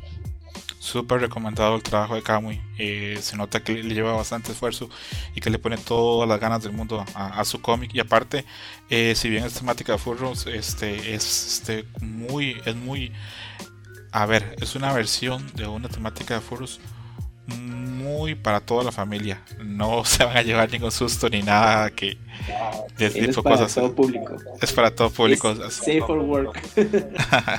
safe for work, porque yo a veces me encuentro por ahí unos artes furros que la verga, están muy pasados.